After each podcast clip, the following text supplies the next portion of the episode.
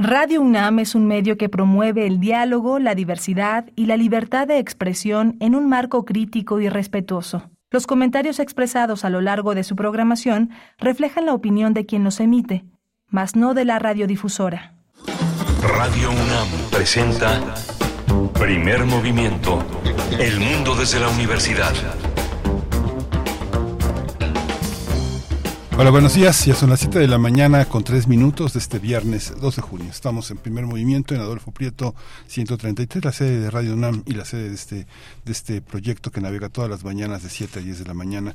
Está Rodrigo Aguilar en la producción ejecutiva. Hoy está Arturo González en la, en la cabina, en los controles técnicos y mi compañera Berenice Camacho al frente de la conducción. Querida Berenice, buenos días. Hola, Miguel Ángel Quemain, un gusto estar con ustedes en este viernes, contigo, con todo el equipo. Gracias por su escucha. Iniciamos esta emisión, esta emisión de 2, 2 de junio, viernes 2 de junio. Vamos a tener música, hoy vamos a tener mucha música y un poco variado en realidad eh, la propuesta temática de esta mañana. Iniciamos con la, con la compositora, música y cantante chiapaneca Carmen Ruiz, que, está, que, que tiene un material, un sencillo eh, que quiere compartir y que está difundiendo también. Vamos a tenerla al inicio de esta emisión.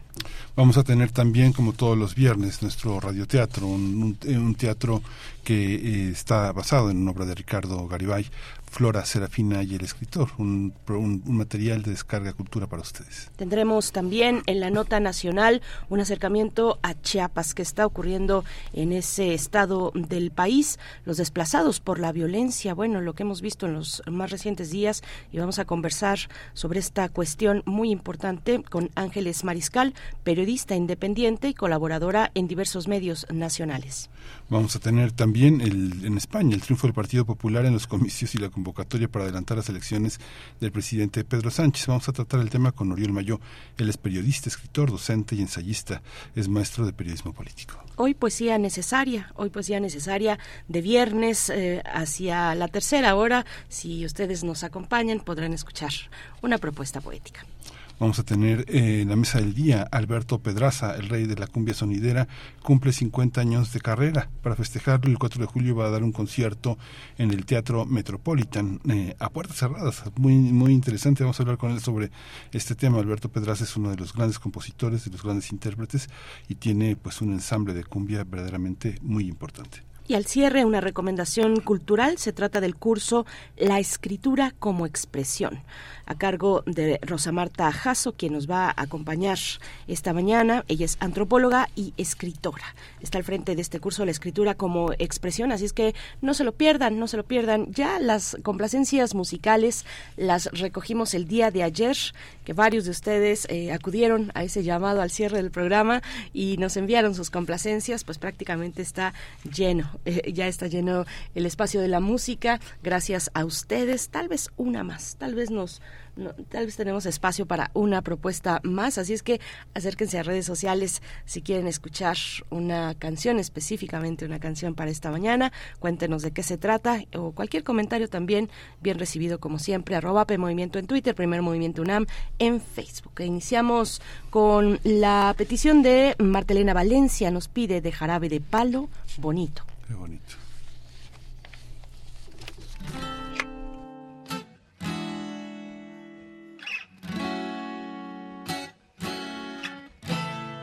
Bonito, todo me parece bonito.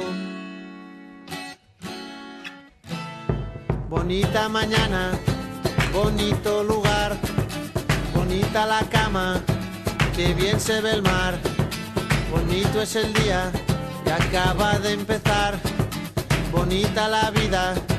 Respira, respira, respira teléfono suena, mi pana se queja, la cosa va mal, la vida le pesa, que vivir así ya no le interesa, que seguir así no vale la pena, se perdió el amor, se acabó la fiesta, ya no anda el motor que empuja la tierra, la vida es un chiste con triste final, futuro no existe, pero yo le digo bonito, todo me parece bonito.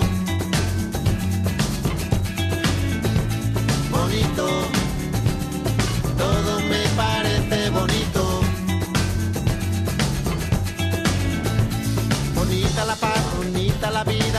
volver a nacer cada día, bonita la verdad, no suena mentira bonita, la amistad bonita, la risa bonita, la gente cuando hay calidad bonita, la gente que no se arrepiente, que gana y que pierde, que habla y no miente, bonita la gente,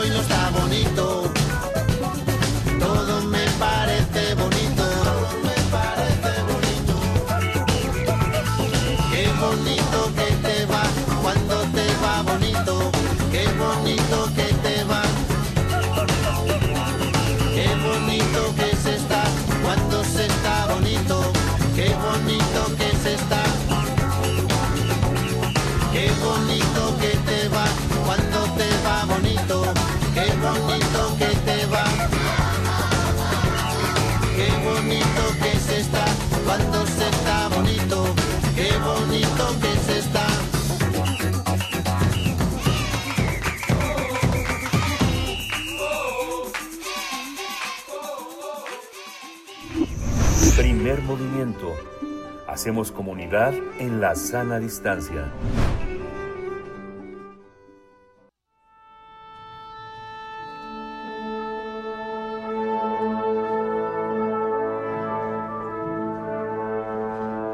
Afina tus oídos. Aquí te presentamos una recomendación musical.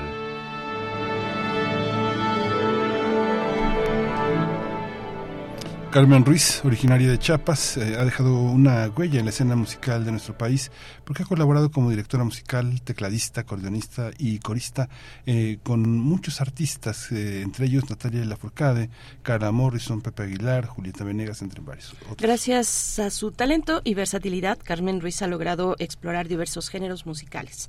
Además, sus seguidores afirman que su voz es enigmática, invita a la reflexión. También es compositora y está contenta con el lanzamiento de su nuevo sencillo titulado Y no, por lo que va a celebrar su obra con un concierto acústico en el Foro Tejedor el día de hoy. Esta presentación única que se llevará a cabo este 2 de junio, el día de hoy, estará acompañada por el proyecto musical Codex Fénix, que es una banda de rock alternativo formada durante la pandemia, donde músicos talentosos se encargan de crear un ambiente especial combinado con el arpa, el piano y la voz. Este concierto acústico en el Foro El Tejedor promete ser un evento eh, muy original, donde los asistentes van a poder sumergirse en la magia de su música y experimentar emociones únicas. Pues recuerda que este evento cultural está, este, este espacio, el recinto cultural, está ubicado en Avenida Álvaro Obregón, número 86, en la colonia Roma Norte. Y vamos a conversar esta mañana con Carmen Ruiz, que ya nos acompaña a través de la línea, compositora, música y cantante chapaneca. Carmen Ruiz, buenos días, bienvenida y qué gusto, la emoción debe estar a tope. ¿Cómo te encuentras? Hola, buenos días. Muy, muy contenta, muy emocionada, como bien decían. Eh, hoy hay estreno y hay show, así que hay doble celebración. Sí. Estrenar un sencillo, ¿qué significa? Antes estrenaban 12 discos, 12 piezas, 17, hoy estrenamos un sencillo. ¿Cómo, cómo es? sí, pues ahora la música ha cambiado mucho, ¿no? O sea, las redes sociales, eh, las plataformas digitales han hecho que la música pues se consuma de otra manera, ¿no? Y por más que uno tenga muchas composiciones, también otra cosa eh, que influye muchísimo, pues claro que es el, el presupuesto, ¿no? De grabarlas, de, de meterlas a, a, un estudio y, trabajarlas, ¿no? Entonces ya influyen muchísimas cosas, ¿no? Para poder hacer música ahora. Eh, pero se siente bien, se siente bonito. Yo hace cuatro años que no sacaba música original, justo en 2019 yo sacaba mi primer disco blanco y negro que tiene 10 canciones. Eh, y, ahora me siento como una Carmen nueva, como una Carmen renovada, eh, pues sacando este sencillo que, que se hizo con mucho cariño el año pasado, se trabajó mucho junto a Luca Ortega, que fue el productor, eh, así que muy emocionada, muy emocionada de estar sacando música nueva. Carmen, nos dices, si no escuché mal, que 2019 fue el año en que lanzaste tu primer material discográfico es, reciente y después vino la pandemia. Cuéntanos cómo fue mover, eh, eh, presentar, exponer un material como el tuyo, un primer material y pues que llegue de pronto la pandemia, que fue complicadísimo para todos los artistas, para todas los artistas en cualquier expresión cultural y artística, ¿no? Claro, pues la verdad es que a mí yo fui muy afortunada en la pandemia porque había había producido muchas cosas antes del encierro. Entonces pude estar sacando música eh, reversiones. Por ejemplo tuve tuve un concierto eh, con con una orquesta de cámara en donde fue grabado por video y por audio y eso lo saqué en los primeros meses de la pandemia. También había yo grabado un disco tributo a la canción latinoamericana, bueno, de hecho dos discos tributo a la canción latinoamericana, que pude ir como como espaciando durante el tiempo de la pandemia para, para estar sacando constantemente música. Entonces no, en ese sentido, para mí no fue realmente pesado, tenía yo cosas que, que sacar y, y en qué mantenerme activa. Eh, cuando se puso como más difícil para mí fue cuando ya pasó la pandemia, porque justo yo ya había sacado todo el material y, y reactivarme me costó un poco de trabajo en cuestión de mi proyecto personal, ¿no? Porque como bien decían al principio en la presentación, pues yo trabajo con otros artistas, entonces eso me, me, me hizo arrancar rápido eh, después de la pandemia. estuve trabajando con artistas como Vivir Quintana, con quien sigo trabajando, y, y, otros proyectos de amigos. Entonces, eh, le puse mucha atención a eso y me costó trabajo como eh, reencontrarme a mí, ¿no? Como, como decir, a ver, siéntate, qué canciones, porque sí también en la pandemia compuse mucho. Entonces, como qué canciones van a ser las que vas a empezar a trabajar. Entonces, este, pues realmente fue un, tiempo de la pandemia para mí de mucha muy productivo, no, no solamente por la música que estuve sacando, sino también por todas las composiciones que pude hacer. hay una, hay una, en los créditos está Jessica Canales en la en las letras y está también en el eje un deseo de que de, pensar cómo una pieza puede sonar en un espacio determinado. En este caso pensarla como parte del repertorio de esta serie Euforia que ha sido como tan emblemática para muchos jóvenes cuéntanos un poquito ese eje bueno, pues eh, Jessica, ella, yo trabajo con ella, ella es dramaturga y psicóloga y es muy fácil eh, para ella la parte de las palabras. Yo trabajo la música y ella trabaja toda la parte de, la letra. Eh, nos sentamos y, decidimos hablar sobre un tema, ¿no? O sea, escogemos un tema en específico y sobre eso empieza como el trabajo musical y, letrístico.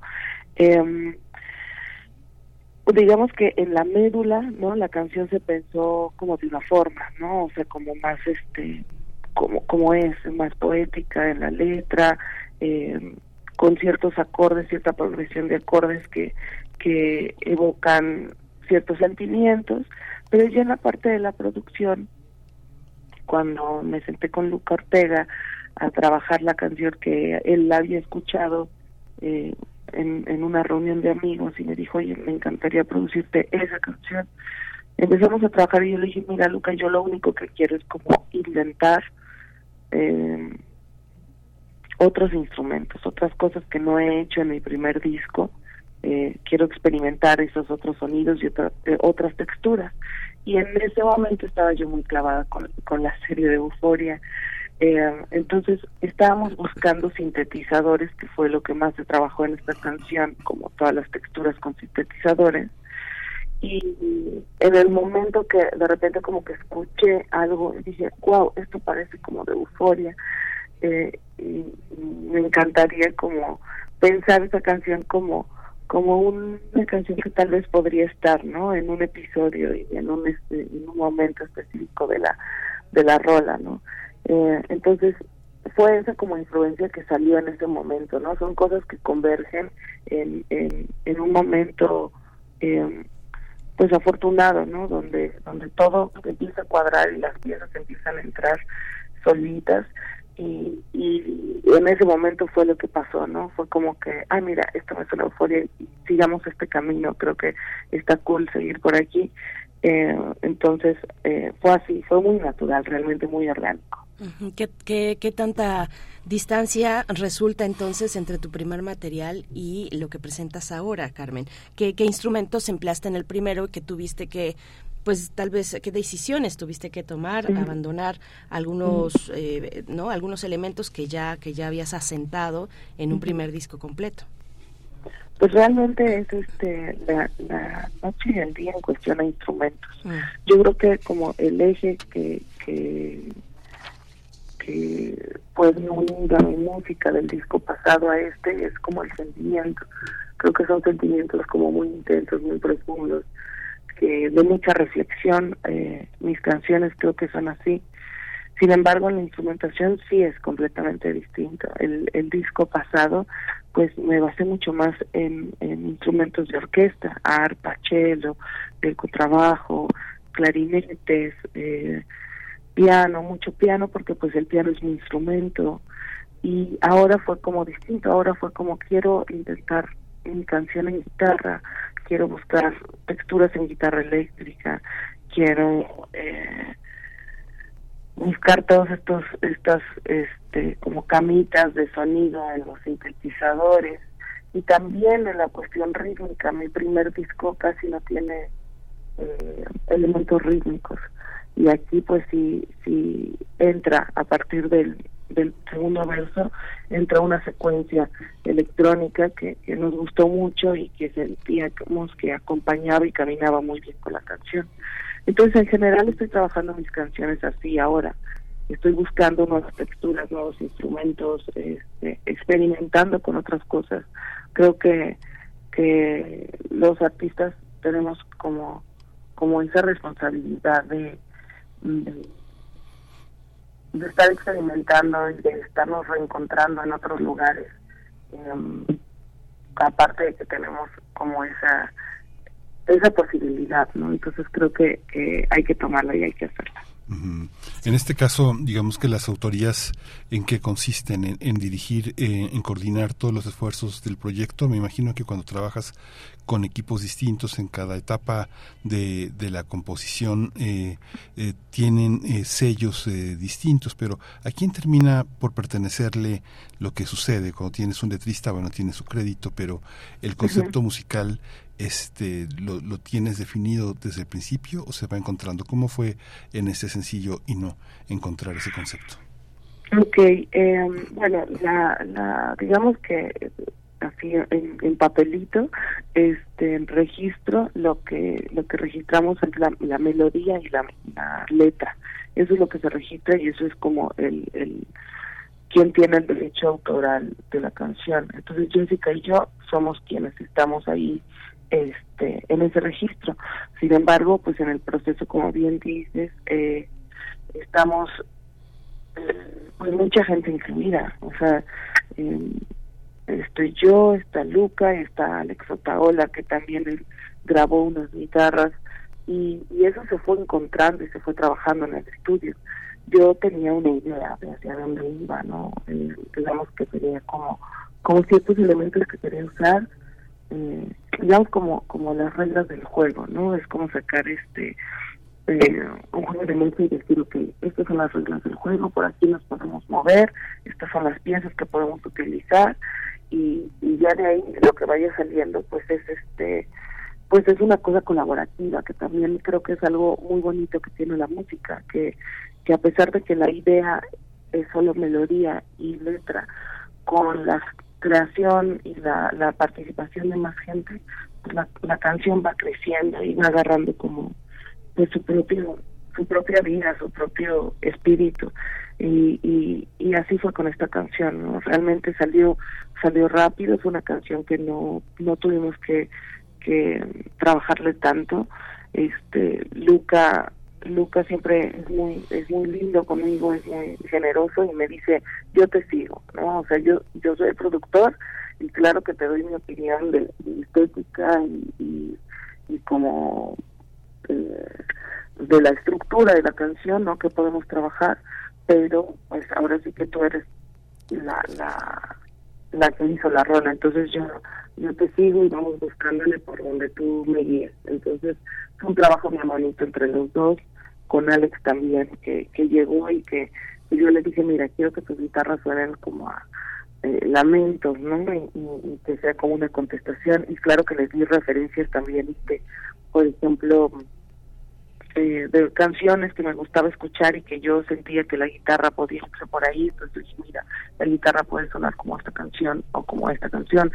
Entonces todo fue como una cosa muy colaborativa que, que, que al final hace que la canción pues sea lo que es ahora y, y la verdad me siento muy orgullosa de presentar un trabajo así.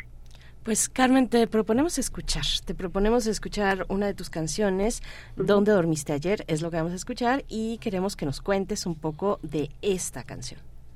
Ok, bueno, ¿Dónde dormiste ayer? Es un cover de, de, de bueno, es este, Gran Totem del Blues y, y bueno, al final eh, esta canción se hizo popular en los noventas por Nirvana yo en la pandemia pues agarraba y con mis roomies nos poníamos a reversionar canciones y pasarlas al español.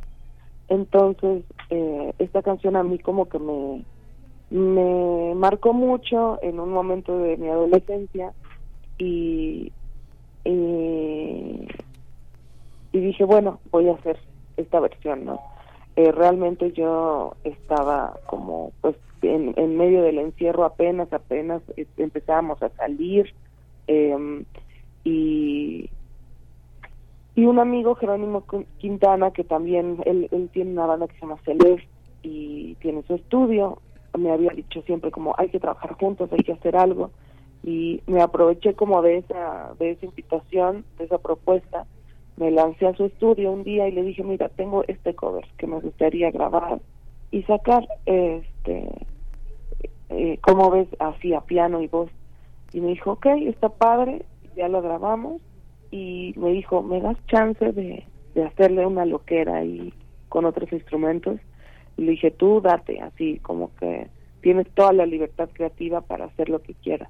Y realmente esta versión que vamos a escuchar es una versión que hizo Jerónimo, este, todos los instrumentos los grabó él, los ideó él, solamente el piano que se escucha en el solo fue lo que yo grabé y es una canción que, que pueden escuchar las dos versiones solamente en mi SoundCloud. Este, salió como nada más en esa parte por cuestión a, la, a, los, permisos y demás.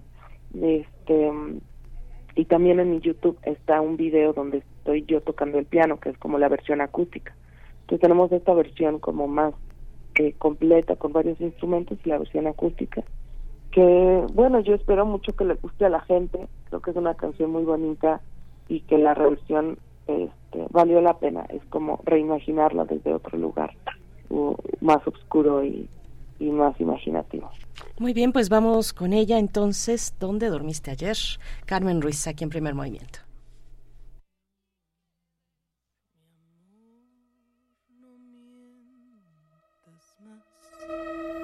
Dime dónde dormiste ayer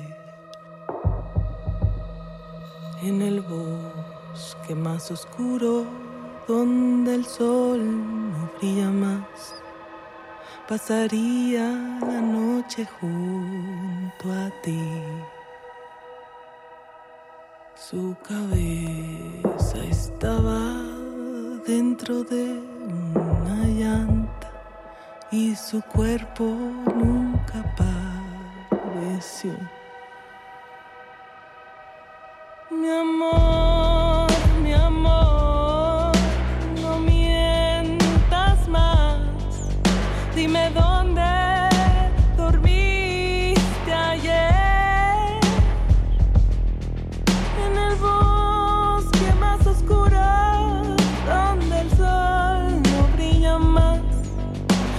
Pasaría la noche junto a ti.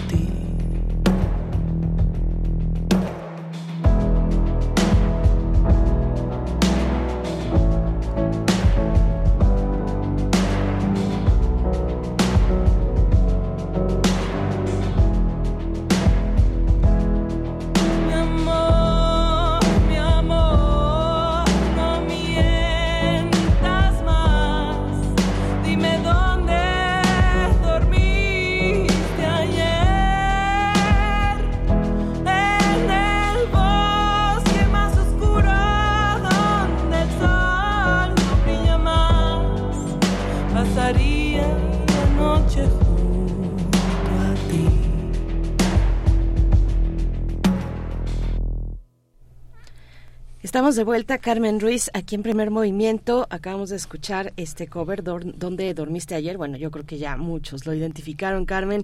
Estamos de vuelta contigo. eh, y, y- y para preguntarte también, bueno, nos has hablado de muchas colaboraciones, del trabajo con, con productores, con Luca Ortega, ahora con este reciente material pero también has tenido, eh, pues, has, has- has realizado trabajo, eh, ya sea, pues, como directora musical, como corista, decíamos al inicio, de artistas como Natalia Lafourcade, como Carla Morrison, Julieta Venegas. Cuéntanos un poco, sobre todo de la, de las colaboraciones que haces con mujeres, con mujeres artistas. ¿Cómo ves esa escena? Para las mujeres, eh, pues digamos, hay ya mm, cada vez más muchos trabajos colaborativos entre mujeres artistas, entre compositoras, entre eh, músicas, en fin. ¿Cómo ha sido para ti esa experiencia? Híjole, la verdad ha sido un abrazo, así yo lo puedo describir como un abrazo porque em, me doy cuenta que pues somos muchas, somos muchas las mujeres que, que, que estamos en la industria musical en distintos ángulos no de la de la industria no solamente en su proyecto liderando cantando y componiendo sino también en el atrás. O sea hay hay muchas productoras hay mucha gente muchas chicas que son ingenieras que están en, eh, en toda la parte técnica no eh, yo incluso bueno eh, estudié una carrera eh, ingeniería en audio y producción musical entonces em, he tenido como ese esa fortuna de haberme desarrollado en, en, en, en una industria que se está abriendo y que cada vez pues somos más las mujeres que estamos formando parte no de, de, este y que somos más visibilizadas porque también yo creo que tiene que ver mucho con con, con una apertura cultural no Em, y y pues tengo estoy en un grupo en WhatsApp eh, que se llama Energía Nuclear, que somos más de 200 mujeres cantautoras que residimos en la Ciudad de México, de muchas partes del mundo, pero que residimos en la Ciudad de México, y se siente muy bonito ser parte de eso, o sea, se siente como eh, muy cálido el, el saber que hay más mujeres que han luchado, y, o sea, tú sabes, ¿no?, por lo que has pasado, y entonces te reflejas, te espejeas con ella y cada quien defiende su proyecto y su, su estilo musical y, su discurso. Entonces, este para mí ha sido muy fortuito estar en este grupo.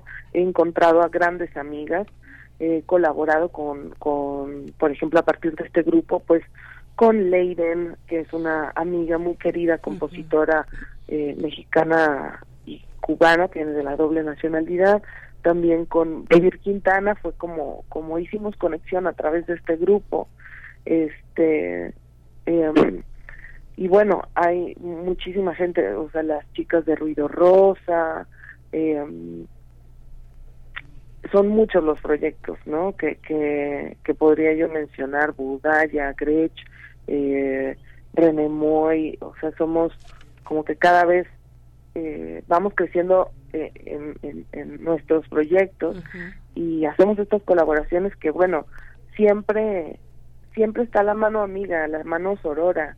Creo que somos muy, eh, pues sí, muy muy sororas entre nosotras. O sea, de que, oye, necesito, quiero hacer un coro de mujeres para este concierto, órale, jalo, y vienen, oye, necesito tal cosa, y jalo, y así.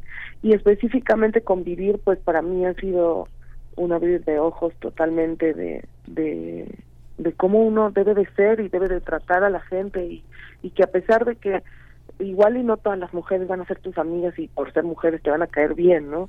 Pero sí podemos ser compañeras. Entonces eso lo he aprendido mucho de ella que más allá de nuestras diferencias podemos ser compañeras, podemos apoyarnos, eh, podemos estar la una para la otra, eh, porque es eso, es eso, es, es, ir creciendo y es irnos apoyando en, en este proceso. Entonces, ha sido muy lindo, creo que, eh, o sea, amamos a los hombres, no, no, no, yo soy feminista, y no tiene nada que ver con, porque luego está esta idea errónea de que, ay, es que odian a los hombres. No, creo que eh, nada más buscamos como una equidad, eh, una visibilidad de igual manera, ¿no? Em, pero en este afán de, de ser eh, feministas y de llevar como muy claro esta, esta posición, eh, ha sido muy bonito no ser ser parte de este movimiento ser parte de, de esta comunidad de mujeres que construyen eh, algo distinto y algo algo muy de ellas, em, pues me siento muy contenta. Ha sido, o sea, durante toda mi carrera ya profesional en la música, pues con quien primero trabajé fue con Natalia Lafourcade. Entonces ella me abrió las puertas de, de toda la industria, ¿no? O sea, a partir de ahí yo tuve acceso a gente que en mi vida pensé, ¿no? Eh, fui a lugares, o sea, viajé a, a lugares que, que eran como muy increíbles, toqué en lugares muy, muy, muy hermosos. Entonces, pues desde ahí, desde el inicio, desde mis 23 años, este, he tenido esa mano sorora de mujeres, Julieta, Carla, que me han enseñado, que me han, eh, que me han visto y que me han dicho, bueno, tú súmate a nuestro proyecto porque nos gusta lo que haces y nos gusta quién eres y, y la energía que traes entonces pues me siento muy contenta me siento muy muy afortunada muy orgullosa eh, y muy humildemente también me siento como como muy agradecida por la generosidad de todas estas mujeres pues vamos a cerrar con y no que cuéntanos de, de qué va y con esa nos despedimos Carmen Ok, bueno, pues agradezco muchísimo el espacio. Quiero también de una vez ah, dar el comercial de mis redes sociales, que soy como arroba Carmen Ruiz MX, por si quieren saber más de mí. Y bueno, y no, es una canción que habla de la diferencia entre la memoria y el recuerdo, que es esta cosa idealizada, ¿no? El recuerdo y la memoria es tajante y es real y no hay manera de disuadirla. Así que espero la disfruten y les guste mucho. Pues muchas, eh, muchas gracias Carmen. Carmen Ruiz, no se pierdan esta sesión acústica el día de hoy. Carmen Ruiz y Codex Fénix. Eh, esto es en el Foro del Tejedor, además un espacio muy interesante, Carmen. Muchísimas gracias. Se, se, nos quedan, bueno, pues está hecha la invitación para que se acerquen, eh, pero has mencionado muchas cuestiones interesantes, importantes que se están gestando entre mujeres en la música. Ahora que, pensa, que mencionabas a, a Leiden, ella estuvo por acá con nosotros y hablaba de su sello discográfico. Eh, y, de cómo se echan la mano es bien interesante. Me tocó estar en la en el concurso de canción feminista que organiza Casa del Lago y por ahí había también otras de tus colegas. Eh, hacía falta una, eh, una una violinista creo y de pronto por ahí la del equipo digamos de enfrente dijo yo yo yo yo yo voy contigo no yo te apoyo en la presentación muy bonito sí muy bonito. Carmen muchas gracias. Bueno un comentario último para el concierto de hoy bueno, pues que, que vengan, todavía hay boletos, es como bien dices, un espacio muy hermoso, muy íntimo, muy acogedor. Vamos a estar ahí tocando puras canciones nuevas. Vengan al Foro del Tejedor, hoy a las ocho y media los esperamos para un concierto muy especial. Muchas gracias. Hasta pronto, Carmen Ruiz. Enhorabuena, mucha suerte esta noche y pues en lo que viene en tu carrera. Un abrazo. Muchísimas gracias. Un beso enorme y que tengan un lindo día. Igualmente, igualmente. Qué emoción presentarse en la noche. Vamos con ello.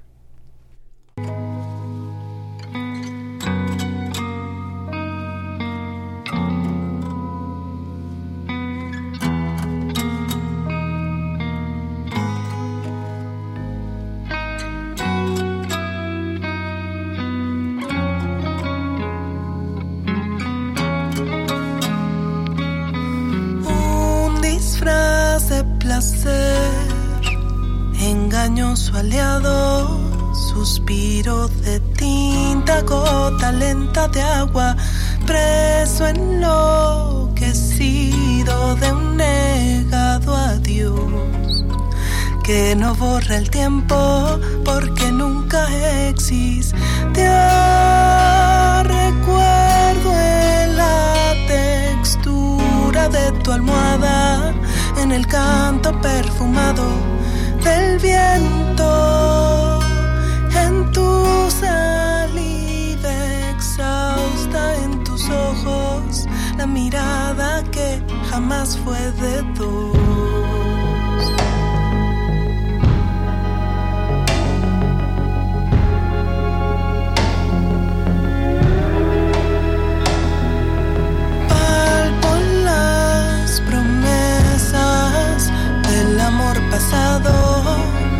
Fuego enternecido que me sabe odiado, un latido arrítmico, desenfunda aromas, desentraña el vaho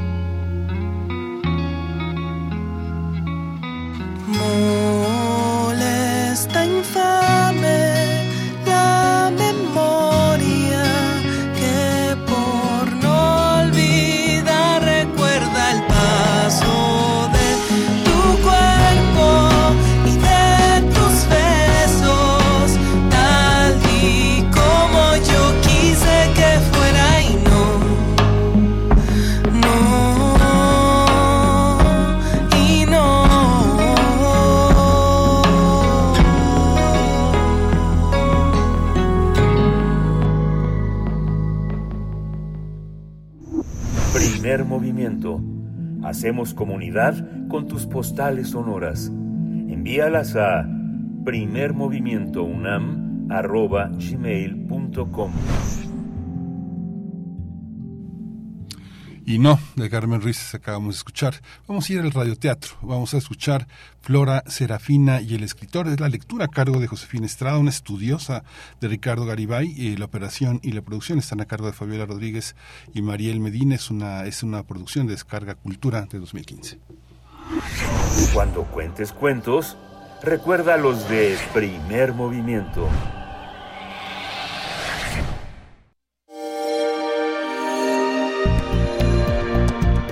Descarga Cultura. Punto UNAM.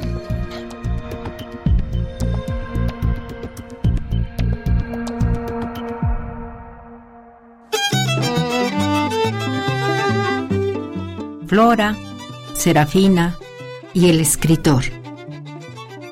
Ricardo Garibay.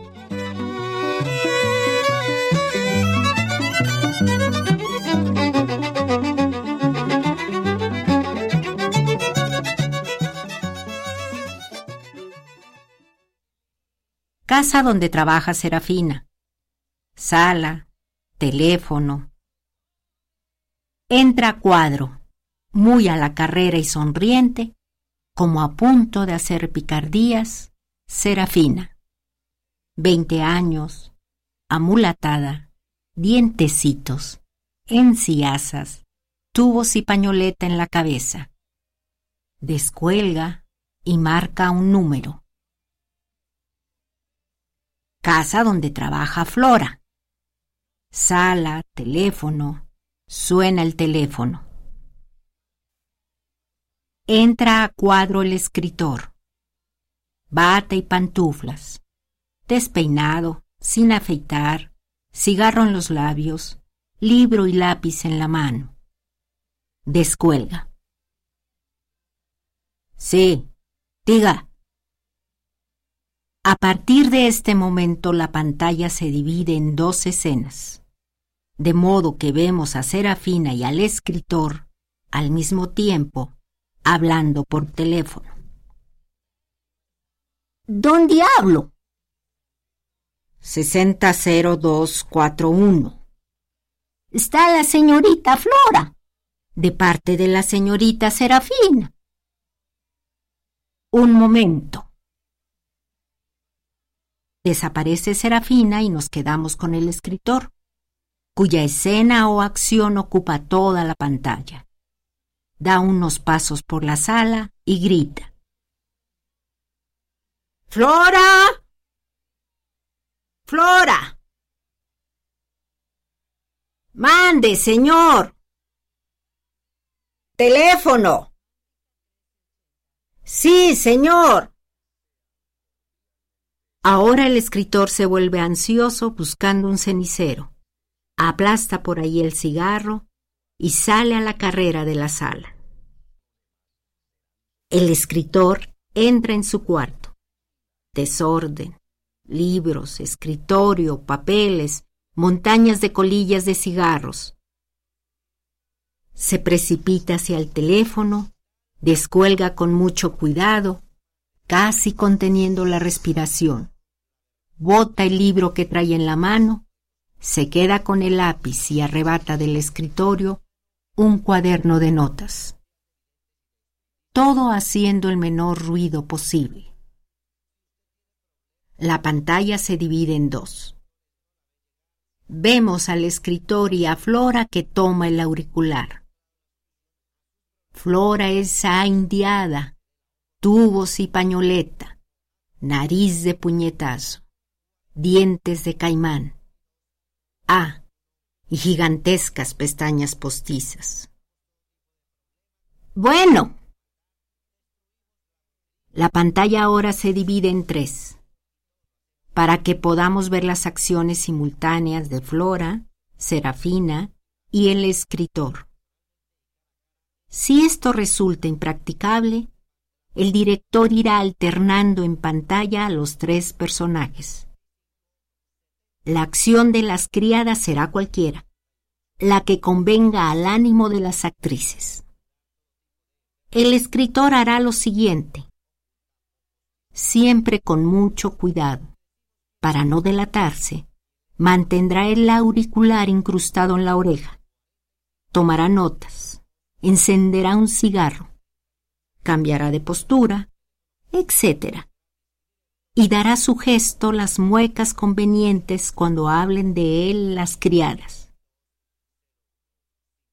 Bueno, digo, ¿eres tú, canija? ¿Quién habla? ¿Yo? ¿Quién es yo? Pues yo. Oh, ya, Chihuahua. ¿Quién habla? A ver. ¿Adivinas? Eres Serafina. ¿No es cierto? Que sí. ¿Que no? Soy Ricardo. Soy Irene. ¿Quién soy? Oh, Chihuahua. Eres Serafina. sí, soy Serafina. Ay, taruga. ¿Para qué me hablas? ¿Eres tú? Mírala, te digo. Es que estoy sola. ¿Oyes? Pero yo no estoy sola. ¿No ves que está el señor? ¿Poco no se ha ido? Pues no, está en el escritorio.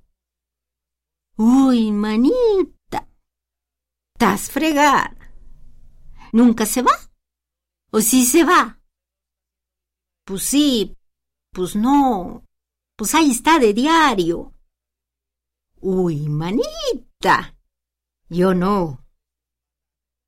Pues yo sí, taruga. ¿Qué te importa? ¿Poco tus patrones qué? No te enojes, manita. ¿Oyes? ¿Qué? ¿Qué pasó ayer? ¿Qué? Te estuvimos esperando. No salí. ¿No saliste? ¿Ni de domingo? No. Pero púrate, ¿no ves que el viejo está en su cuarto? Vaya a querer el teléfono. A lo mejor te está oyendo. ¿Ves la otra muchacha que dijo que la agarró hablando porque la estaban huyendo? Que por eso la corrieron. A lo mejor. ¿Qué quieres? ¿Y si te está oyendo? Pues ni modo. ¿Ya qué quieres? ¿Oyes? ¿Qué? ¿Y por qué no saliste? Pues es que con mi chavito ya no puedo. Me canso mucho en los camiones. Híjole, ya luego digo mejor para qué salí con él, ¿no? Y ya me quiero ir a la casa. Y hasta me da muina no querer salir con él. Siento rete feo y me pongo a chillar ya cuando estoy en la casa. Por eso ya mejor ni de domingo. Prefiero quedarme. ¿O qué? ¿Te da pena que te lo vean? Ay, taruga. Poco no. ¿Pena? ¿Por qué pena? Es mío, ¿no? Oyes. ¿Y ya no viste al güero? Pues sí. También por eso ya no salí. Me asomé temprano. Y andaba para acá. Y andaba para allá. Como que no. Y andaba para acá otra vez. ¿Tú crees que no? Yo me hice la mensa porque lo vi que traía ganas. ¿Qué? ¿Te volvió a pegar? No te digo que no salí. El otro día. ¿Qué fue? ¿Miércoles? ¿O no? Fue el jueves. Fue el jueves que te pegó, ¿verdad? Fue el jueves. ¿Y qué? ¿Y qué? Idiota chava, ¿a poco a ti no te han dado?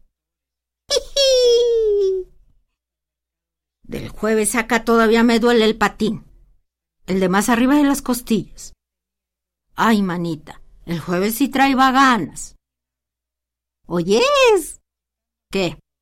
¿Y por qué mejor no te vas con él? No. ¿Pues qué? Si es el papá. No. No. ¿Por qué no? ¿Qué se me hace? ¿Lo ves? ¿Te lo digo? Pues dime, babosa. Aquí ya volvió Rafael. Hijo man. Ay, canija. Ya volvió el Rafael. Lo quiero remucho, manita. ¿Y qué dice del chavito? ¿Qué te importa, taruga? Y el otro. Yo creo que el güero ya se dio cuenta. ¿Qué van a dar, Flora? No me importa. Si es Rafael, no me importa. Estás re loca, canija. Tú no. Lo que pasa es que yo no tengo dónde ir a dejar los chavos. Dime que no se los has ido a dejar a tu mamá. ¿Oyes? ¿Sabes dónde fuimos ayer? Fuimos al cine y al restaurante y a la feria que está por allá. ¿Por dónde? Pues allá donde el mes pasado. ¿Y luego? yo creí que yo no sabía ni dónde estaba. Y ni los conocíamos, canija. Híjole. ¿Fuiste tú? ¿Y quién? Fue Lorenza.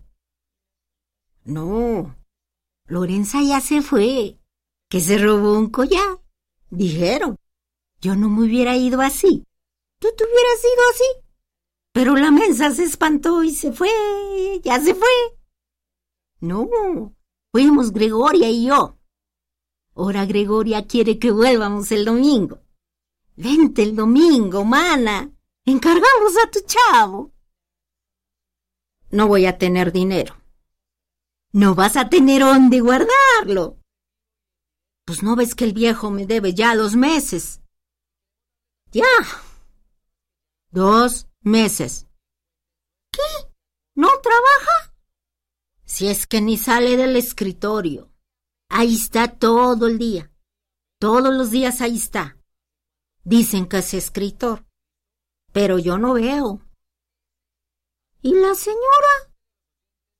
La señora anda con los productos esos de tocador. Por eso ella se lleva el coche. Los anda vendiendo. Y luego hasta la regaña. Ya. Y el viejo allí de tal guatudo. No podrá. ¿Y qué? Pues yo digo que no trabaja, ¿no? Así como los patrones se van temprano, pues este no. No más metido en el escritorio y friegue y friegue que tráeme esto, que vete por aquello. No mejor no se está oyendo. Pues bueno, ya. Si ya se me juntaron dos meses. ¿Escritor de qué? ¿Tú sabes escritor de qué? Pues así le dicen. Por eso te decía que no voy a tener dinero. Uy, mana. Salte de ahí, mana. Yo así no. No, mana. Espérate. Voy a colgar. Ahí viene mi vieja, mi patrona. Ahorita está entrando. ¡Háblame! Ay, taruga. Vas a ver. Cuelgan. Salen de cuadro apresuradamente. El escritor queda con el auricular incrustado en la oreja, viendo hacia el público, sin saber si encabritarse o sonrojarse o reír. Contempla el auricular a la altura de su cara. Lo pone en su lugar muy poco a poco y con febrilidad, con hambre, despertando se arroja sobre las notas que acaba de escribir.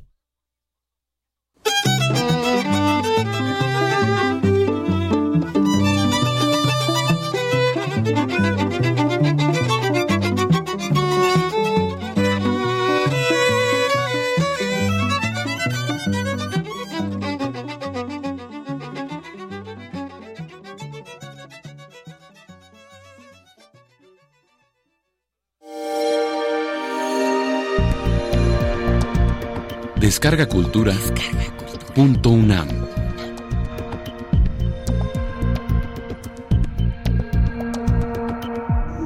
Primer movimiento. Hacemos comunidad con tus postales sonoras.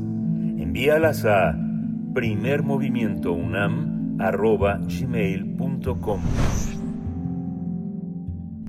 Acabamos de escuchar Flora, Serafina y el escritor de la autoría de Ricardo Garibay. Un abrazo y un saludo a nuestros colegas de Descarga Cultura UNAM, donde ustedes van a poder encontrar, encontrar una selección muy interesante.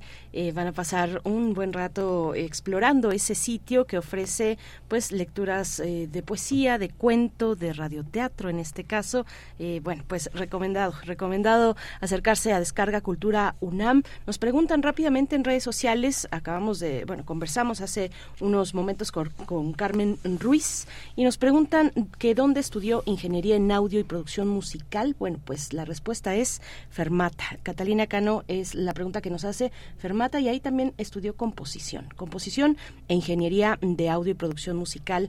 Eh, bueno, esperemos quede resuelta esa duda. Miguel Ángel, nosotros vamos al cierre con música.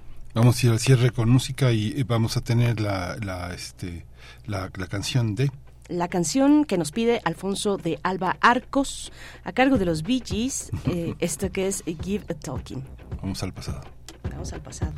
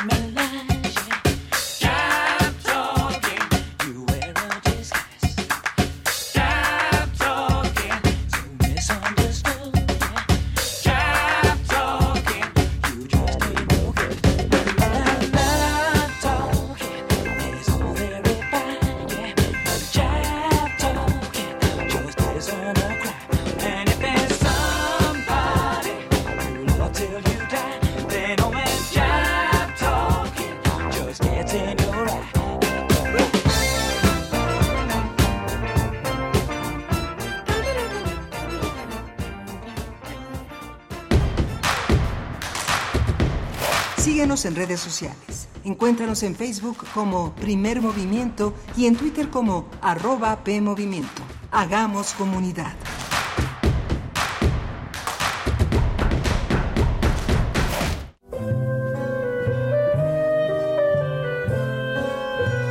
Gabinete de Curiosidades.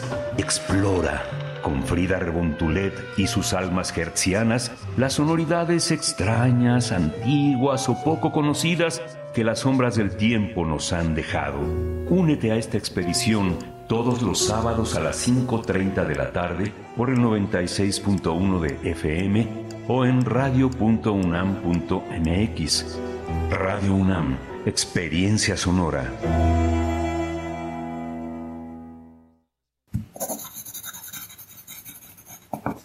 Libro no termina con el punto final.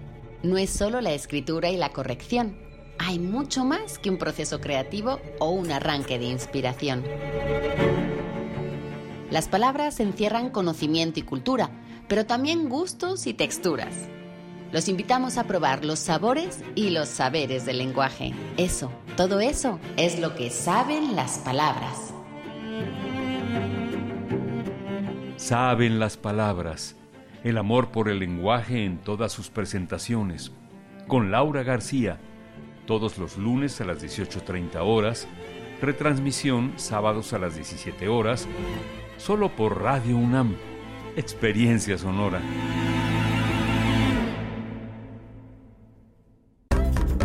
Gracias a tu participación, Pepe sigue vivito, coleando y con más fuerza. Recuerda que debes darle seguimiento a lo que decidiste en las urnas con los comités de ejecución y vigilancia. De todas y todos depende que Pepe, el presupuesto participativo, siga transformando la ciudad.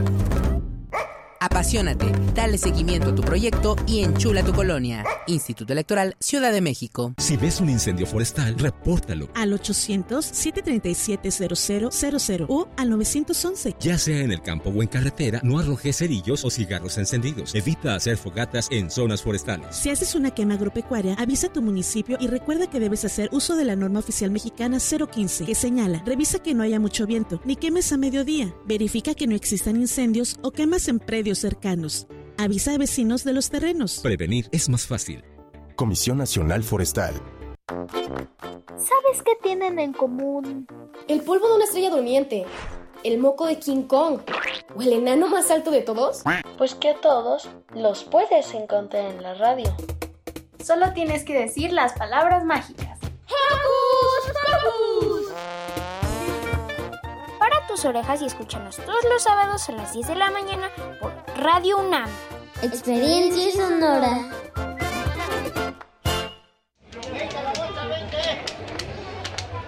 Le duelen los oídos, los sonidos fuertes, los ruidos de la ciudad. Llévele, llévele, el ungüento, el retorno a la razón. Le cura los tímpanos, el exceso de cerilla, los oídos tapados, las fisuras del alma. Llévele, llévele.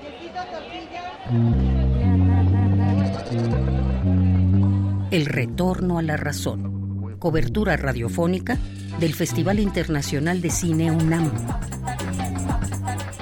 Del 1 al 9 de junio, de las 20 a las 21 horas, por el 96.1 de frecuencia modulada.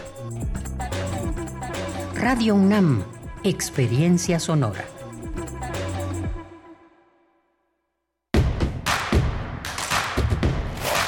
Escucharte. Llámanos al 55 36 43 39 y al 55 36 89 89.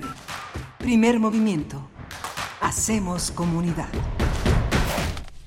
Hola, buenos días. Ya son las 8 de la mañana con 4 minutos en este viernes 2 de junio. Estamos eh, eh, en Radio UNAM desde las 7 de la mañana y hasta las 10 de la mañana. La programación, por supuesto, que continúa y hay que quedarse en ella, pero mientras tanto, Primer Movimiento navega aquí en, la- en, las, en las ondas gercianas y en la, en las página, en la página web de radio.unam.mx. Está Rodrigo Aguilar al frente de la producción ejecutiva, está Arturo González hoy en los controles técnicos y mi compañera Berenice Camacho al frente de la conducción. Querida Buenos días. Hola Miguel Ángel Quemain, buenos días, buenos días a todos ustedes, quienes están sintonizando Radio UNAM y también Radio Nicolaita en el 104.3 en Morelia. Saludos para allá.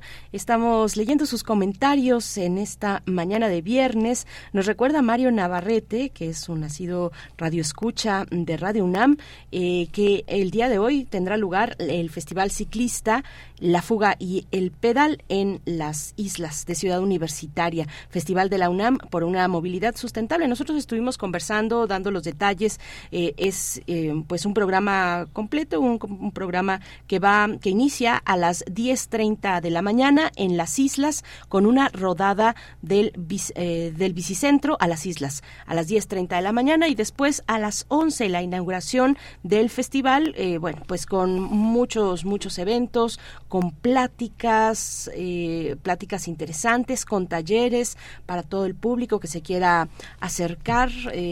bueno, de verdad que visiten, revisen las redes sociales de la COUS de la UNAM, de la COUS de la UNAM, para eh, tener todos los detalles de este festival que va de las 11 de la mañana a las 5 de la tarde.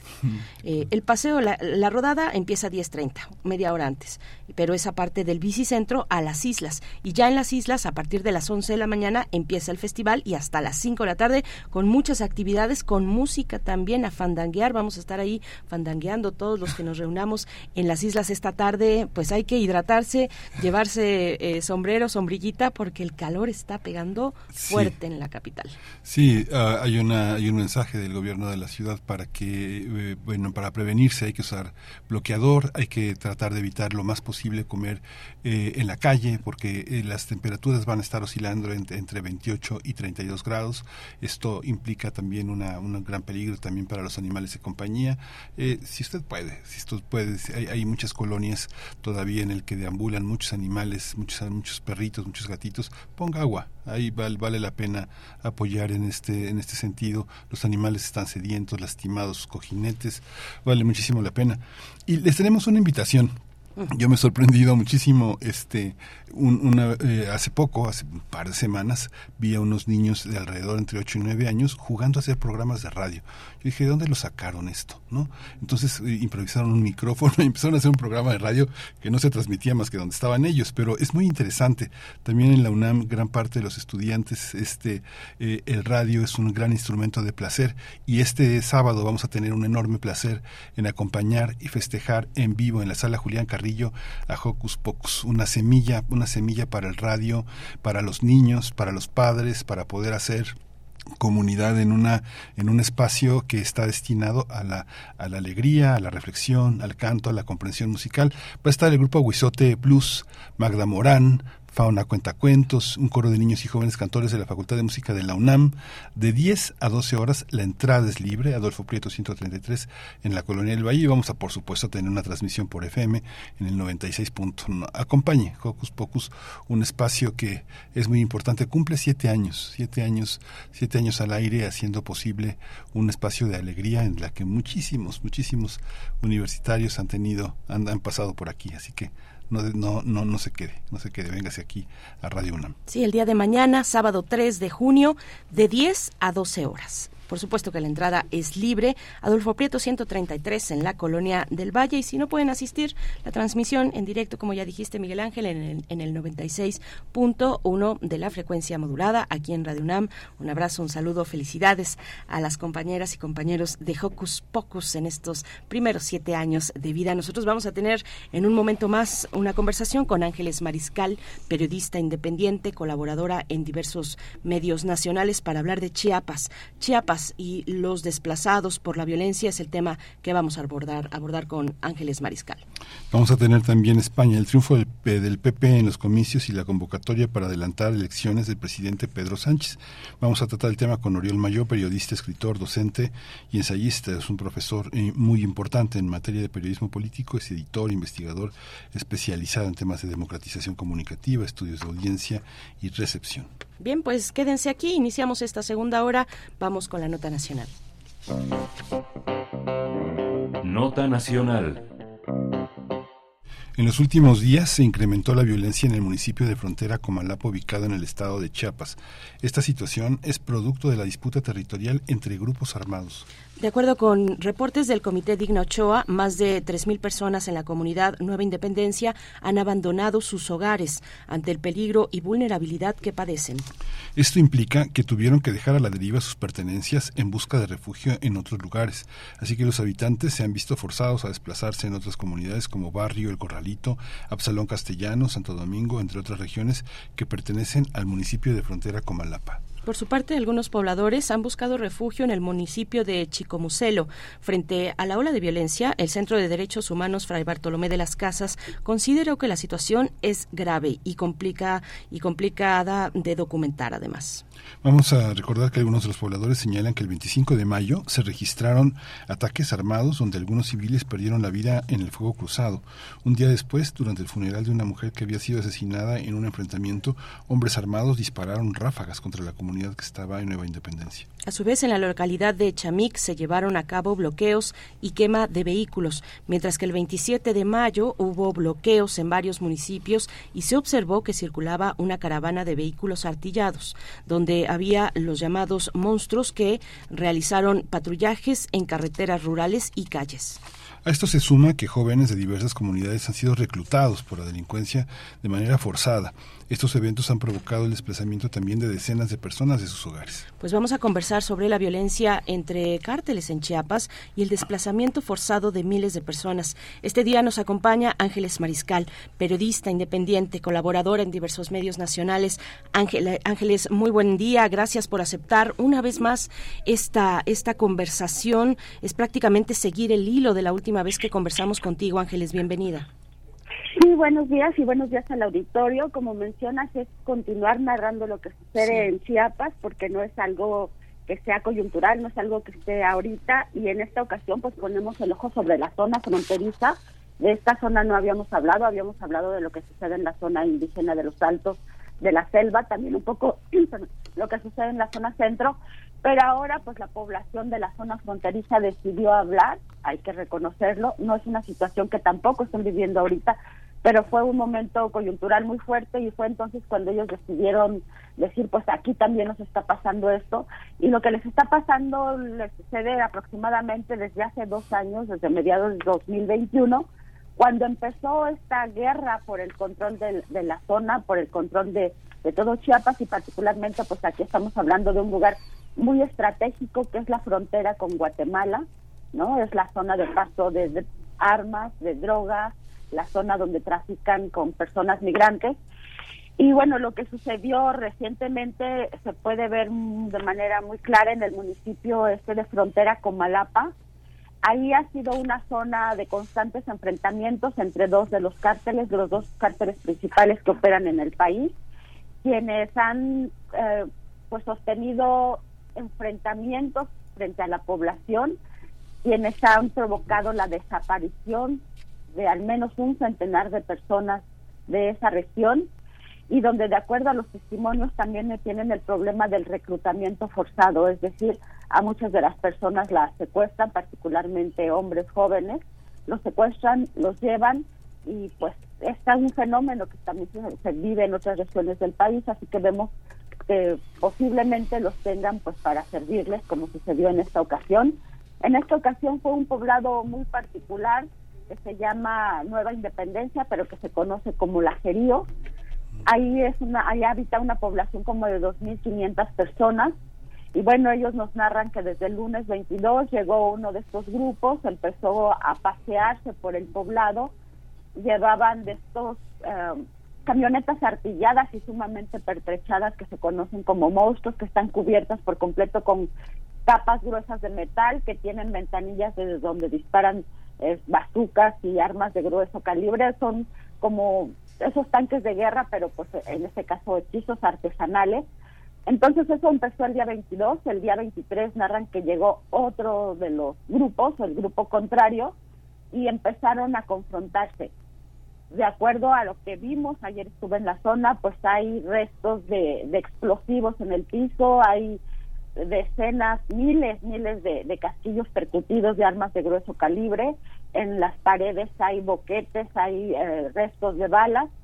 E incluso nos tocó que adentro de algunas casas, cuando los pobladores empezaron a retornar, eh, pues había restos de explosivos, ¿no? Esto en el poblado Lacerío. Bueno, lo que hizo la población, narran desde el día 22, 23, el 24, cuando vieron que esta situación no se detenía, que, la, que estaban estos grupos utilizando explosivos, que estaban detonando, eh, dicen que fueron enfrentamientos de hasta de 10 horas continuas, entonces en una pausa que hay el día 24, narra, es que deciden salir y sobre todo porque mencionan que ya empezaban a entrar a los hogares a preguntar por, por las personas jóvenes, hombres, y existía el riesgo de reclutamiento forzado, entonces muchos testimonios que, que recogí narran de señoras que dijeron yo me tuve que ir, mi esposo y mis hijos se fueron por un lado para, para guardarse, nosotras nos fuimos por el otro con, con sus hijos, con los más jóvenes, con el resto de las mujeres. Y bueno, de acuerdo al reporte de protección civil, en esta situación eh, de desplazamiento forzado, pues hay entre 3.500 y 4.000 personas no solo los del ajerío, sino los de las comunidades cercanas hasta donde llegaban las detonaciones o el sonido de las detonaciones y el paso de estos grupos armados. Entonces la población también decidió retirarse por el miedo a que esta, esta situación se extendiera justo al centro de sus comunidades. Y bueno, hasta ayer había aproximadamente, te repito, porque no hay una cifra exacta, porque las personas se fueron a distintos lugares, entre 3.500 y, y 4.000 personas. Llegamos, el ejército llegó a la zona pues el lunes pasado, hubo un enfrentamiento con una de las comunidades que están siendo obligadas a poner bloqueos, entonces se obliga a la población, antes de llegar a esta zona que estoy hablando de, de, de desplazados, antes pues hay que pasar por zonas de, otro de los grupos, entonces también estos grupos de los grupos armados, entonces estos grupos obligan a las personas a poner bloqueos y a colocarse ellas como escudos humanos.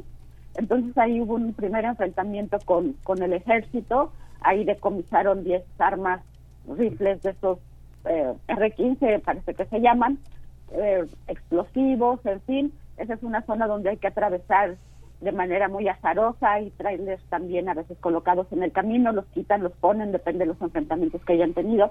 Y bueno, el hecho es que el poblado la cedió, llegó el ejército y se les pidió, se empezó a recorrer con autoridades del Estado los lugares de las donde están los, los desplazados, les dijeron que ya había condiciones para el regreso porque estaban ellos, porque está el ejército y porque hay en este momento ayuda, ¿no?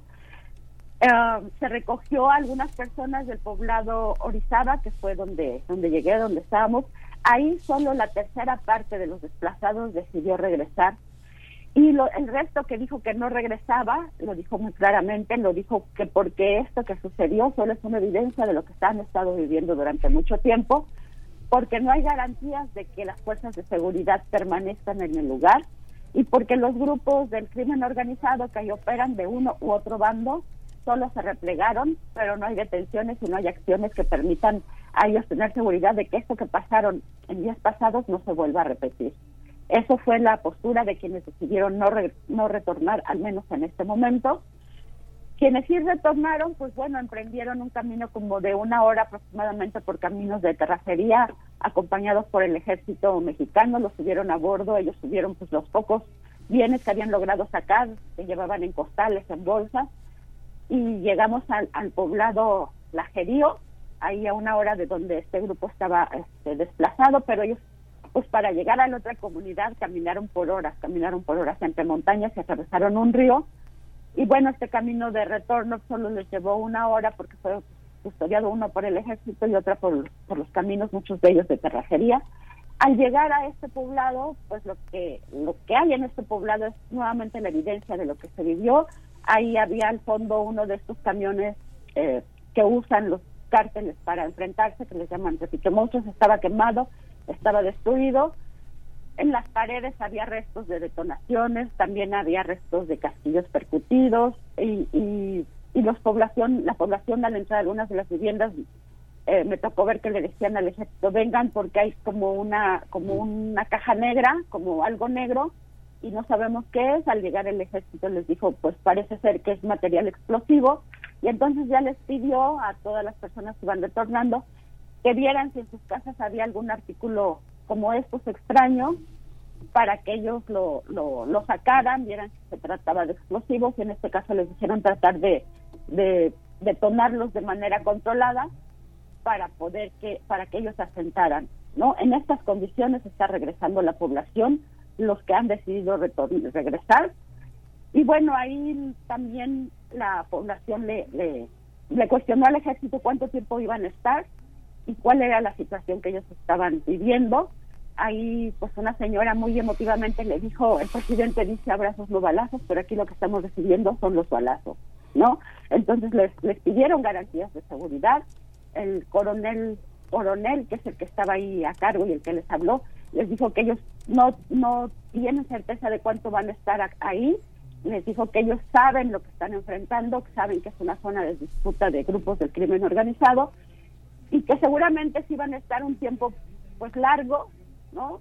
Se habla de que podrán estar un mes, no sé, pero digamos que esta es la situación que está viviendo toda esta región fronteriza, porque no se trata solo de este poblado, sino muchos poblados de la región fronteriza, quienes en su día a día, en su cotidianidad, pues padecen estos enfrentamientos que, que de momento pareciera que solo son entre grupos, pero también están reclutando personas y están obligándolas a servir como, como contención en los casos de que lleguen los otros grupos, en los casos incluso cuando llega, cuando llega a llegar el, las fuerzas de seguridad y ellos no están de acuerdo, a veces están de acuerdo, a veces no están de acuerdo, es una situación de mucha incertidumbre, de saber quién es quién, de saber si tus vecinos ya está en un lugar, está en otro lugar de manera forzada, de saber si los militares eh, si van a actuar contra un grupo, contra el otro grupo, si se van a quedar, si no se van a quedar. En fin, la población en esta región fronteriza, que abarca pues al menos seis, siete municipios, vive una situación de verdadero terror e incertidumbre. Y pues bueno, ahorita es que se está dando a conocer, pero insisto, esto no es de ahora, esto ya va a cumplir dos años. Es una, es una zona, digamos, para, para ubicar, para dar un contexto, Ángeles. ¿Cuál es, eh, bueno, este lugar está este, a dos horas de Comitán, uno agarra un taxi, agarra una, una, colectiva y llega a una frontera con Malapa, que es, un, que es un lugar que no es cualquier lugar, o sea, tiene una historia, tiene una historia muy importante, ¿no? La, digamos desde febrero hasta noviembre, el Día de Muertos en noviembre y la celebración del Niño de Atocha convierten a ese a ese lugar en, en, un lugar muy importante.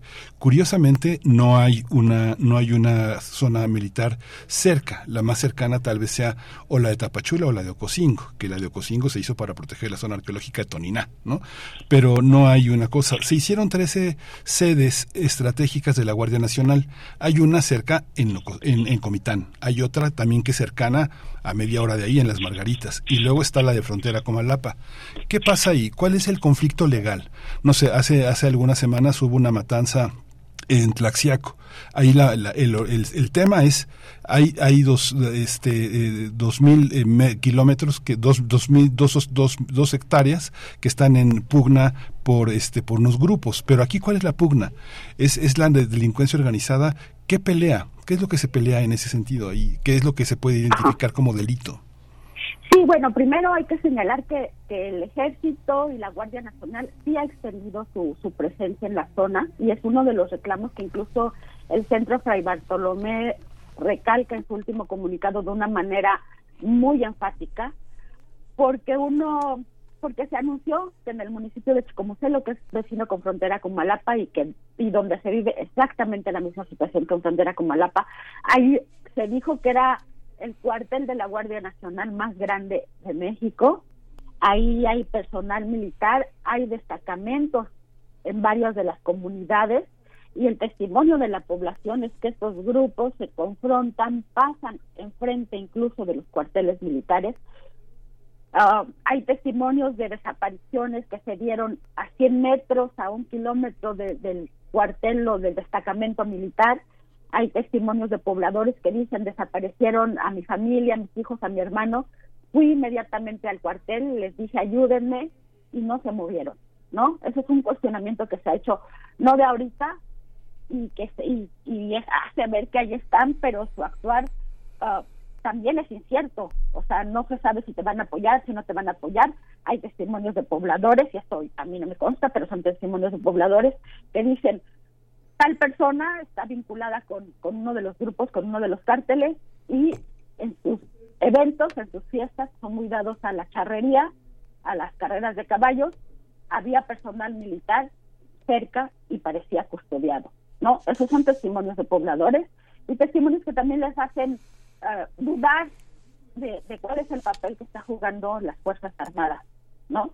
Eso es algo que, que hay, que la población cuando puede y quiere contarlo, te lo dice, pero sobre todo la evidencia de, de, su actuar es que cuando hay desapariciones, cuando hay situaciones así de mucho estrés y violencia, han acudido y no todas las veces han respondido, ¿no? Por el otro lado, ¿qué es lo que se juega ahí? Esta es una zona sumamente estratégica porque es una de las entradas a, a, a México, las entradas, y esta entrada, a diferencia de la entrada de Tapachula, de Suchiate, que es por una zona plana, por una zona muy visible. En esta zona es una zona montañosa, es la zona que colinda con el Petén y es una zona que platicábamos ayer con uno de los colegas que, que conocen muy bien el lugar. Me decía, aquí en el año, y empezamos a recordar, ¿no? De lo que recordábamos de las fechas, en que esta zona también ha sido blanco de disputa entre cárteles de la droga, ¿no? Pasamos por algunos puntos y dice, ah, mira, aquí fue cuando se enfrentaron en ese momento los Zetas contra uno de los cárteles ahora, ¿no? Es decir, es una zona que, que ha estado en disputa por estos grupos del crimen, porque la zona estratégica permite que al entrar a este lugar, por ejemplo, con, con personas migrantes, y este es testimonio de personas migrantes, cuando nosotros les preguntamos por dónde entraste, qué ruta recorriste, ellos dicen, entré por la zona de la Mejilla, es un lugar muy conocido, es una de las entradas que colinda con el Petén, después de ahí me subieron a un camión o a un vehículo y nos colocaron, por ejemplo, y ahorita lo recuerdo por la zona estratégica que tiene el Ajerío, nos subieron a, a un barco, a una lancha y nos metieron por la presa. Es decir, al entrar al país a través de esta región, hay muchas posibilidades para seguir recorriendo con, con su mercancía, ¿no? Que puede ser droga, pero puede ser personas, armas, cualquier cosa que ellos quieran meter. Y de ahí los meten al interior del territorio y pueden recorrer ya sea muchos kilómetros, avanzar muchos kilómetros a través de la presa Langostura, que queda muy cerca de la comunidad esta donde, donde se dio el problema reciente de la o bien se pueden bajar y entonces ya, ya bajan a la zona pues de los altos, donde también hemos visto, por lo que ha sucedido, que los suben a trailers y de ahí los meten al, al, al país. Estamos hablando de, de migrantes que son de alguna manera hasta cierto punto visibles, pero también transportan la mercancía que no es visible. Es decir, esta zona es muy importante para, para los negocios ilícitos y por eso es una zona que, que ha estado pues en, anteriormente en disputa, pero en esta ocasión la disputa del territorio que tienen estos cárteles, ¿no? Ha sido sumamente violenta, muy evidente y ha dejado un saldo, insisto, de cientos de personas desaparecidas, asesinadas y reclutadas de manera forzada y ahora pues está colocando a la población como escudo humano. O sea, eso es yo creo que la diferencia de lo que sucedía anteriormente, pero la diferencia ahora es esto, es esto que se está colocando a la población, ¿no? Enfrente de esta guerra que no es la suya y con un saldo pues terrible, con un saldo terrible en la población.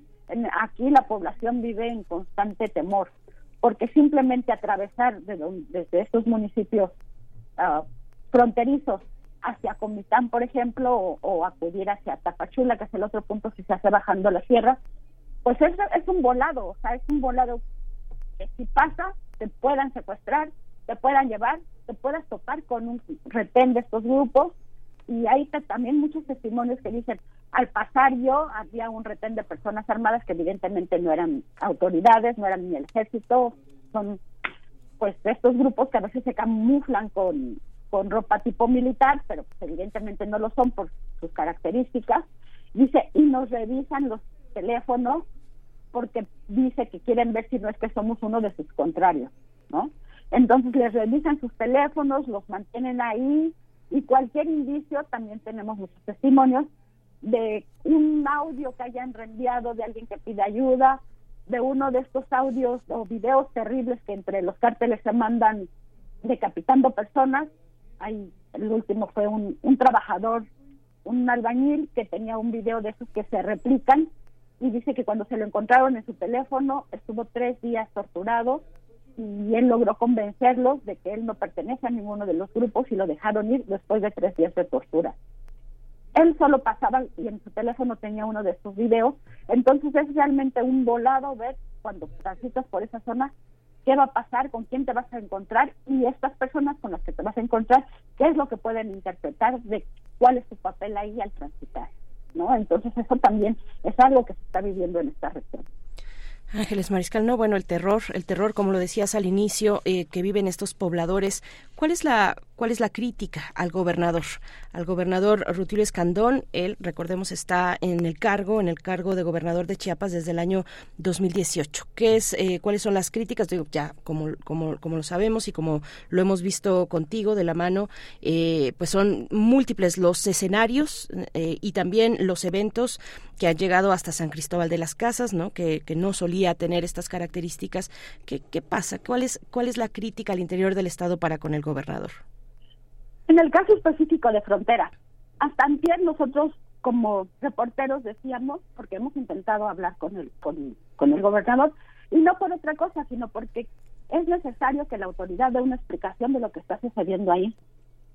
Y no había, o sea, no hay una explicación que diga, salvo ayer un militar que le habló a la población y le dijo, sabemos que hay que, que aquí se vive una zona de disputa entre grupos, ¿no? El coronel se los dijo a la persona, al grupo de, de la Gerío. Pero por parte del gobernador no hay una sola explicación que diga, estamos viviendo esta situación en Chiapas, estamos viviendo esta situación en la zona fronteriza y estamos actuando lo que sea que estén haciendo para detenerlo o para salvar a la población. Y lo que hizo después, lo que hizo ayer, es enviar un comunicado, bueno, un, un, mensaje de esos que envía dando el Pino, pero bueno, en esta ocasión Antier dio uno felicitando a las Fuerzas Armadas porque dijo están en la zona. Solo eso dijo, solo fue un, un pronunciamiento para felicitar a las Fuerzas Armadas. Y ayer envió otro de esos videos donde solo dijo que no dio ninguna explicación de lo que ahí se está viviendo, solo dijo que hay muchos rumores, ¿no? Que hay muchos rumores que se repiten en redes sociales. Le echó la culpa de lo que se vive de esta situación de terror a rumores de las redes sociales, dijo. Y dijo que pues se está atendiendo la situación, pero bueno, aquí y se puede ver en su Facebook, en su cuenta de Facebook, los comentarios que le dejó la población de enojo o de risa, ¿no? Porque se ha dedicado pues a no explicar lo que está sucediendo y a minimizar lo que está sucediendo, por, como lo hizo en San Cristóbal, ahora nuevamente dice, pues aquí está tranquilo, ya están las Fuerzas Armadas, ese es el mensaje que quiere dar, cuando lo que está viviendo la población es otra cosa. Entonces hay cada vez mucho mayor enojo contra el gobernador y contra las fuerzas del Estado en general, porque como dijo la señora ayer muy claramente, o sea, hay una política de, de tolerancia quizá y ahí quienes están en medio, quienes están recibiendo los balazos y quienes están recibiendo este saldo tan fuerte es la población de la zona. Entonces, cualquiera puede ver el mensaje del gobernador. Eso es lo que ha hecho y no permite que nadie se acerque a él, no permite una entrevista a profundidad con algún medio de comunicación, no permite que se le cuestione, posiblemente porque no tenga las respuestas a las palabras, pero eso es algo que también molesta mucho a, a la gente, que no hay una explicación y tampoco hay una ruta de cuál es la ruta que sigue el Estado para tratar de detener esto que está sucediendo. Tu, micrófono, Me llama mucho la atención, Ángeles, la cantidad de reporteros que hay ahí. O sea, los reporteros con los que tú convives que están ahí, digamos que este, quien conoce la zona sabe que no es nada fácil, ¿no? Que tienes que tener conocidos y que tienes que tener este, mucha presencia en el lugar. Incluso la gente que no es de ahí tiene que rentar autos para, para tener la facilidad de regresarse a ciertas horas de la, de la tarde. No, no, no hay regresos después de las seis de la tarde, digamos, de, de ciertas zonas, ¿no? ¿Quiénes son los periodistas que están ahí? Eh, uno, uno ve que cubren para, como si se hubieran reactivado por arte de magia una especie de corresponsalías como las que teníamos en el 94 con el conflicto armado en Chiapas con el ejército zapatista. ¿Por qué hay tantos periodistas? ¿De dónde son? Eh, o, es, una percepción equivocada de mi parte, pero veo muchos. ¿Son locales? Bueno, um, no se puede acceder a la zona con facilidad como lo menciona. Los periodistas que están en la zona más cercana, lo que han hecho es uh, porque han sido también amenazados por estos grupos del crimen, han dejado de llegar a la zona. Mm. Y fue apenas en esta coyuntura que, que decidimos, un grupo de periodistas que quizá vivimos en un ah. lugar un poco más lejos, ir juntos. decidimos juntarnos y decidimos, ah, con el apoyo en esta ocasión, le pedimos al ejército poder entrar atrás de ellos, mm. para entrar a ver qué estaba sucediendo, porque como te repito, hay muchos testimonios de pobladores que nos hacen llegar, que nos piden ayuda para difundir lo que está sucediendo, que logran hacernos llegar algún video, qué sé yo, pero entrar a la zona no, o sea, no es fácil y en esta ocasión decidimos hacerlo con un grupo muy pequeño, éramos nueve colegas que entramos en, en, la primera vez que fue ah, el lunes, si no me recuerdo, ando un poco perdida con, con los días ahorita. Y entonces fue con eso y también pues nos ponen, nos hicieron en, en riesgo y en foco porque los grupos pueden interpretar cualquier cosa, insisto, ¿no? Entonces, no, no, no es fácil, no, no se ha entrado, después de que nosotros entramos, algunos otros colegas también decidieron entrar, aprovechando la presencia de las Fuerzas Armadas, que en esta ocasión, pues sí o sí, tenían que proteger a la población desplazada que pensaban retornar. Entonces ahí fue que ayer, ayer estábamos uh, no más de 10 colegas nuevamente, ¿no? Dos venían de fuera, de la Ciudad de México, el resto pues son corresponsalías, pero digamos, podrán encontrar muchísimas notas, ¿no? Pero son reporteadas a distancia. Y esta es la ocasión, es la primera ocasión que después de dos años regresamos a la zona. No habíamos podido lograr entrar desde hace dos años en que esto se puso así como te estoy describiendo. Y bueno, muchos pues recogen, muchos colegas logran recoger también testimonios a distancia, por eso está bien que lo hagan, ¿no? Y está bien que se difunda esta situación. Pero lo que les quiero comentar es que entrar a la zona no es fácil, nos pone en riesgo, en muchísimo riesgo, eh, incluso en la mira de estos grupos que pueden interpretar, insisto, no sé, si se sienten agraviados, qué sé yo, pues nos pueden también ver como blanco y como peligro. Y bueno, tengo entendido que otros colegas también habían decidido armarse de valor, pero aprovechando ahorita esta, esta presencia visible y, muy directa y muy empática en que tiene que proteger a la población del ejército y de la Guardia Nacional. Y seguramente cuando se retiren o cuando baje el nivel de presión de esto, de, de ahora de los desplazados, pues la situación, si no hay una solución de fondo, va a volver a ser la misma y va a ser pues imposible el acceso o, insisto, pues echarte un volado y ver entro y quién sabe cómo salgas y pueda salir. bueno, pues Ángeles Mariscal, te agradecemos mucho esta presencia, el trabajo que realizas, eh, eh, lo estaremos siguiendo, eh, pues porque también en esa, en, la observación del trabajo de los colegas periodistas está también una, hasta cierto punto, una, una manera de protección, de visibilizar el trabajo, visibilizarlo es también protegerlo de alguna manera. Ángeles, muchas gracias y hasta, hasta la próxima, que ojalá sea un panorama distinto, pero todo pinta que está muy complejo todo por allá en Chiapas. Gracias, un abrazo. Gracias y buenos días a tu auditorio. Gracias, hasta pronto. Ángeles Mariscal, desde Chiapas, eh, pues comentando sobre esta situación de violencia, de desplazados. En fin, 8 con 38 minutos vamos a escuchar la cápsula que nos envía eh, Vero Ortiz desde el Fondo de Cultura Económica, Bagdad Noir de Samuel Shimón. Vamos con ello. ¿Qué tal amigos, amigas de primer movimiento? Me da enorme gusto saludarles y desde luego a todo el equipo que hace posible este programa. Muchísimo debemos agradecerle al escritor y periodista iraquí de ascendencia asiria, Samuel Shimon, el haber encargado a 14 escritores, hombres y mujeres, casi todos iraquíes, conocedores de Bagdad, la capital de Irak, que escribieran historias criminales de ficción para con ellas editar la que sin duda es la primera antología de relatos negros, literatura policíaca que sucede en la ciudad de La Paz, como era conocido Irak antes de la guerra. Bagdad Noir, así se llama el libro, nos remite en cada cuento a distintas religiones preislámicas y culturas como la armenia, musulmana, kurda, turca, cristiana y árabe, para contarnos historias que suceden durante y después de la era de Saddam Hussein, con sus luchas internas, conspiraciones políticas, los secuestros y asesinatos durante la invasión de Estados Unidos a partir de 2003. Cada cuento evidencia el pedazo de infierno que la comunidad vive con su nacionalismo exacerbado, su desconfianza a las instituciones gubernamentales y como es la propia sociedad y familia quienes a su manera se encargan de hacer justicia. Venganzas, crímenes, enfermedad mental y lucha familiar se revelan en estos 14 cuentos reunidos en Bagdad Noir. Una compilación que nos muestra otra manera de padecer y sobrevivir con sus fundamentalismos, temores y creencias.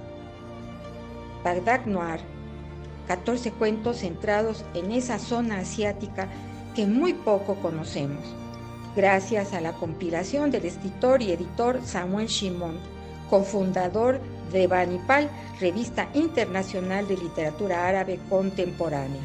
Su novela autobiográfica An iraquí en París, un iraquí en París, se convirtió en bestseller Bagdad Noir acaba de ser traducida al español y editada por el Fondo de Cultura Económica en su colección popular. Una lectura reveladora e inquietante que mucho, mucho les recomiendo, porque leer transforma. Gracias, hasta la próxima.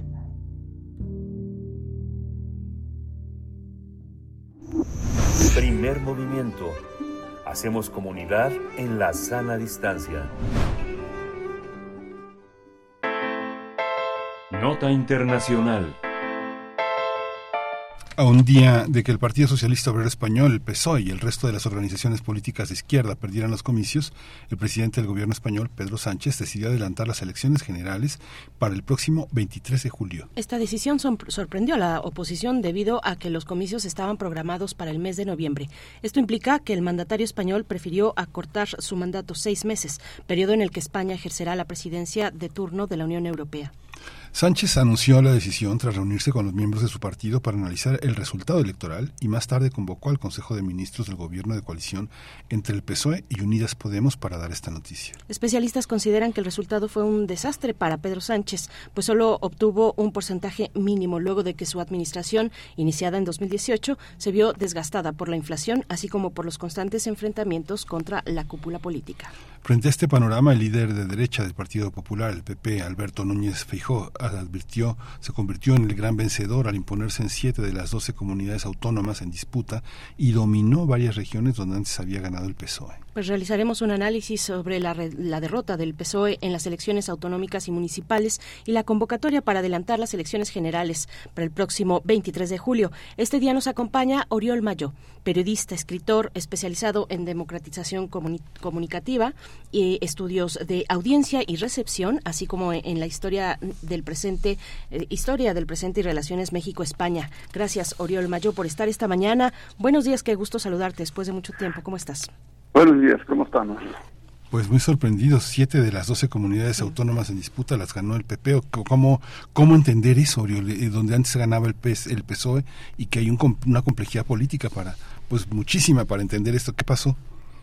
Bueno, como todo es complejo y a veces rápidamente no se puede explicar todo, pero yo diría que lo más importante es que estamos frente a un final de ciclo político, mm. ese ciclo político que empezó en 2011 con el movimiento de los indignados, en el año 14 con la creación de Podemos, con esa sensación que hubo por un tiempo de que se iba a romper el régimen bipartidista, el régimen del, de la Constitución, el régimen de las oligarquías, esa unión que se decía en la época de banqueros y políticos, todo esto se puede decir que ahora ha concluido y ha concluido de una forma pues dramática porque obviamente lo que quedó claro en estas elecciones es que a nivel de las comunidades autónomas, digamos, y de ayuntamientos, no hay ningún bloque ya más que el conservador. Se han perdido en el sentido del partido el PSOE, pero recordemos que el PSOE no era el partido en el cual creíamos, pues los que aún yo no era joven hace ocho años, pero no era tan grande, todo este grupo de, de gente que hace ya ocho o nueve años yo que había que cambiar el sistema, que había que romper todo esto, ahora es parte del sistema y no ha conseguido ni siquiera un cambio real. Unidas Podemos está prácticamente en vías de desaparición. Los grupos vinculados también a estas corrientes son como rémoras del PSOE y a la vez simultáneamente no le dan tampoco la posibilidad al PSOE de un partido que sea viable en un régimen parlamentario, sino si no tienes la mayoría absoluta, pues vas a ocupar que tengas un grupo de partidos fuerte que te apoye en las, en las leyes, sino pues ya corres el peligro de caer en cualquier momento y que se cambie en el Parlamento a otro, a otro jefe de gobierno. Entonces realmente es dramático porque aunque sí es posible aún que el, que el PSOE aguantara el tirón electoral y que el 23 de julio pues conquistara cuando menos una minoría mayoritario, entre comillas, algunos apoyos de Cataluña y del País Vasco, es, es muy posible que el entorno histórico social haya cambiado ya mucho. No hay, en ese sentido, una esperanza colectiva. El PSOE de Sánchez no fue un régimen, eh, digamos, basado en ese de cambio, de transformación, de algo nuevo. Fue un régimen de continuidad, basado en que era mejor el orden constitucional que quedaba en tiempos de pandemia, sobre todo en el 2000, que, que Vox o esa o ese posible o ese posible como fascismo que podía llegar a España. Pero también te ha desaparecido. Vox finalmente es un partido ya una corriente, no llegará nunca a ser eh, como una corriente suficiente para mandar y llegar al gobierno, pero le va a permitir al Partido Popular, digamos, ser el bueno de la película, tener el policía malo pequeño en los parlamentos o en, la, o en, el Congreso de Diputados y simultáneamente pues llegar a gobernar diciendo que bueno pues no hay de otra. Ya no hay ese ambiente, un ambiente, insisto, que puede ser a veces primero fue de esperanza, la erupción de Podemos en el 2014, la sensación que había que romper finalmente un régimen. Todo el mundo estaba, bueno, muchos estábamos en esta idea, pensábamos que esto era lo mejor que podía pasar. No pasó realmente, terminamos siendo parte de, y un sistema que queríamos de- destruir. El PSOE acabó, digamos, eh, integrando a esos grupos como de Unidas Podemos, Sumar, todos los grupos, eh, esas rémoras, insistía, que yo decía antes, y una vez pasó esto tampoco se, se dio la sensación de cambio de ningún tipo. En los ayuntamientos se hicieron algunas cosas, en Barcelona, en otros lugares, en Madrid se perdió Madrid, también fue muy importante porque no hubo grandes cambios, no se vio realmente una diferencia. Y lo que sucede es, es eso, cuando en una co- coyuntura muy específica, muy especial como la que sucedió, la que se abrió entre el año 14 y el 17, no consigues tampoco ni tantos votos suficientes, ni tampoco demuestras de ahí donde mandas que eres distinto realmente, que vas a hacer los cambios que la gente quería que, que, que- que llegaban, sucede un movimiento como de reacción y al final del día lo antisistémico acaba siendo Vox y los debates acaban siendo debates contra pues contra la migración, contra la ocupación de casas o departamentos por eh, por gente ilegal. Y acabas en un ambiente histórico distinto donde poco a poco las ideas como de futuro se van se van se van apagando, se van apagando, se van convirtiendo en pura gestión de lo que hay. Y insisto también con la pandemia los dos años de pandemia la crisis económica que nunca ha dejado de estar ahí también porque la la, la migración de los cuadros la migración de la gente con doctorados la migración de técnicos a toda Europa pues si no pues donde se pueda sigue estando ahí. Los precios de la vivienda siguen siendo imposibles y el viejo sistema de salud pública pues poco a poco se va degradando se va ter- terciarizando, se va convirtiendo en algo que hay que ir pagando poco a poco. Entonces, en ese futuro, las alternativas van desapareciendo y la y el orden, digamos, el partido del orden, que es el Partido Po- Po- Popular, el Partido Conservador, un partido que finalmente ha conseguido estafarse, insisto, de años también de corrupción, todo el tema de la de la UTRE, todos esos años que el partido el partido cons- conservador fue realmente un un cementerio eh, entre un cementerio y una prisión eso terminó y de una otra forma la gente pues ya se olvidó. Los temas de corrupción tienen también un ciclo también que, que donde ya terminan. Entonces es muy probable que el partido de, PSOE vuelva a poder en el año, bueno, en el año no, perdón, este julio, el 23 de julio, que además es una fecha en la cual pues son casi vacaciones, aunque es más en agosto, y a finales de julio pues mucha gente estará afuera y la abstención sigue aumentando y ahí sí la abstención, no como en Chile, donde, donde sí, sí quedó claro que aunque no te abstengas gana la derecha, pero en España la abstención tiene un sesgo de clase muy marcado.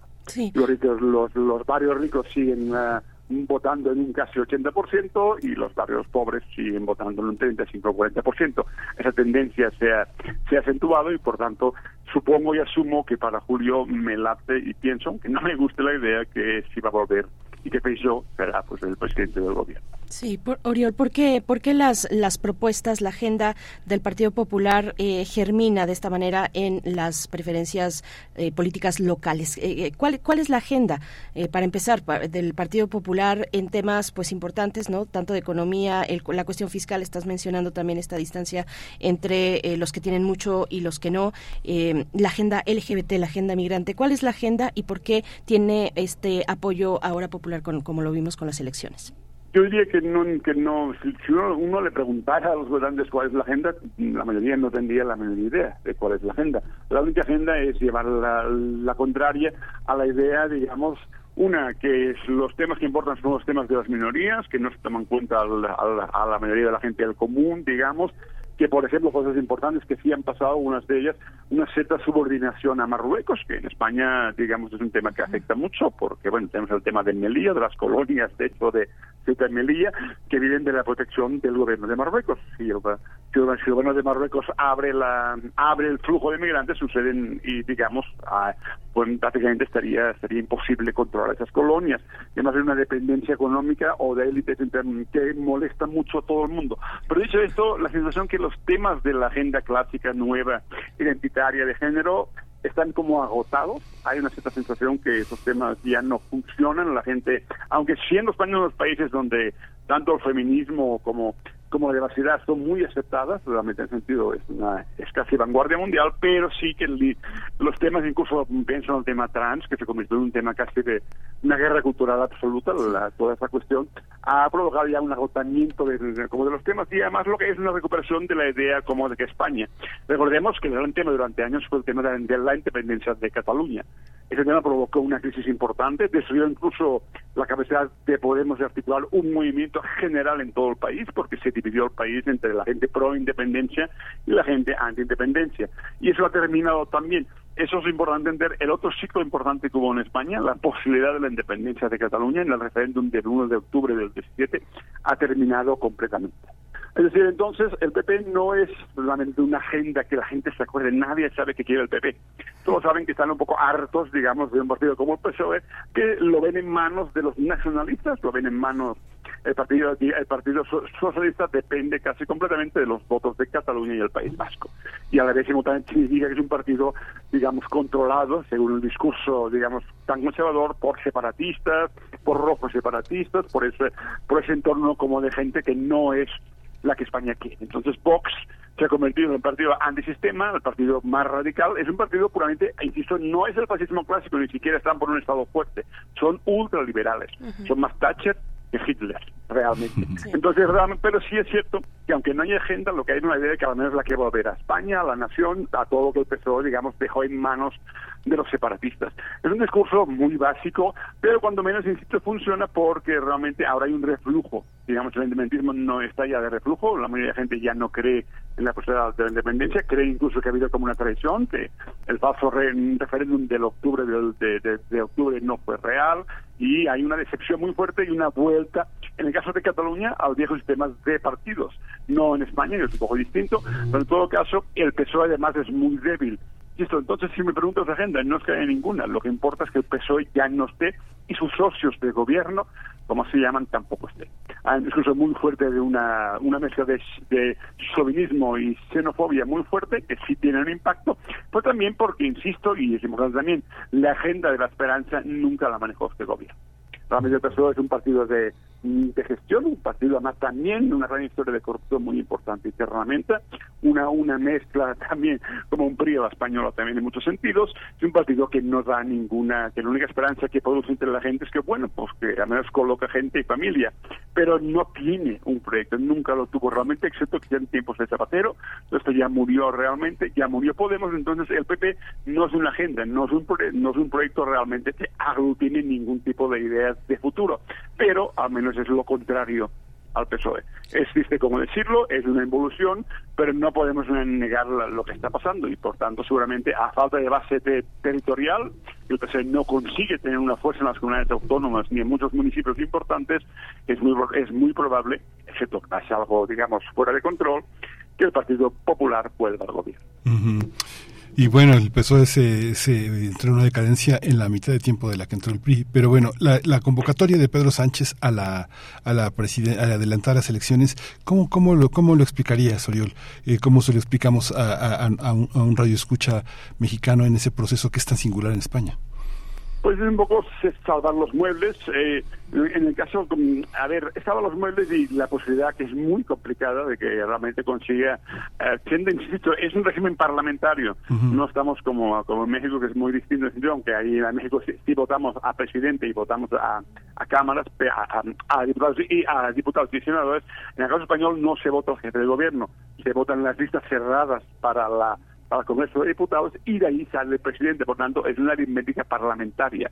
Realmente, entonces, el presidente solo puede confiar en una carambola de varios partidos digamos, que consideran, digamos, la mayoría absoluta de, los votos en el Congreso de Diputados y así hacerlo como presidente. Es muy complicado, pero quizá que quedarse con una idea. Yo creo que una idea que se puede ver desde México es que un régimen, un gobierno que no ofrezca un reto de, futuro, una idea realmente de esperanza entre la gente, una idea como de cambio, de transformación, de, de lucha contra los viejos poderes, sean los que sean, en España pasó lo mismo. El Poder Judicial, por ejemplo, está tomado por los conservadores. Es impresionante, pero no se convierte en una idea de confrontarlos digamos, contra una oligarquía enquistada. Al revés, todo es una concertación, todo es un negocio parlamentario y la gente poco a poco se van como separando del mundo de la política. Lo que en 2011, lo que decíamos en 2011, contra los políticos de, contra los de siempre, contra los tradicionales, esa ruptura no se dio y al no darse lo que queda es un gobierno como de gestión un poquito mejor en algunos términos, pero muy pocos,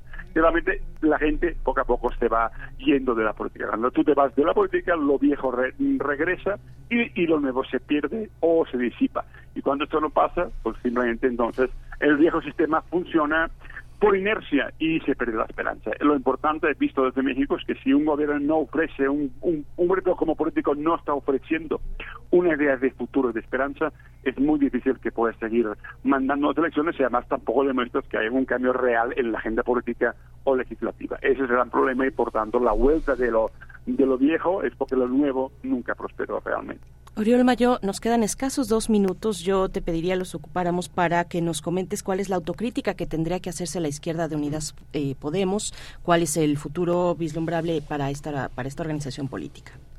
Pues un poco eso, si tú, no, consigues, no consigues una base, a, apreciar un momento histórico muy importante y quitando algunas técnicas y olvidarte un poco de ciertos verticalismos, forzar que la gente crea en un proyecto y que poco a poco tu gestión también municipal, autonómica, llegue a ser capaz de que la gente lo entienda como una percepción como de cambio y te enfrente realmente a una oligarquía, a unos viejos poderes, y la gente no percibe esto y acaba siendo simplemente compañeros de viaje, de viaje del mismo viejo sistema, tarde o temprano vas a fracasar y vas a quedar en la nada.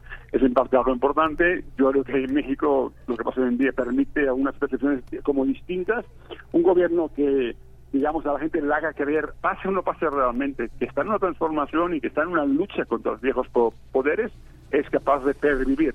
Un gobierno que se base en la gestión de lo que hay y no de la gente esperanzas, como pasó con el PSOE, porque el PSOE es un partido que no nunca dio ninguna esperanza. En 2011 estábamos contra el PP y contra el PSOE.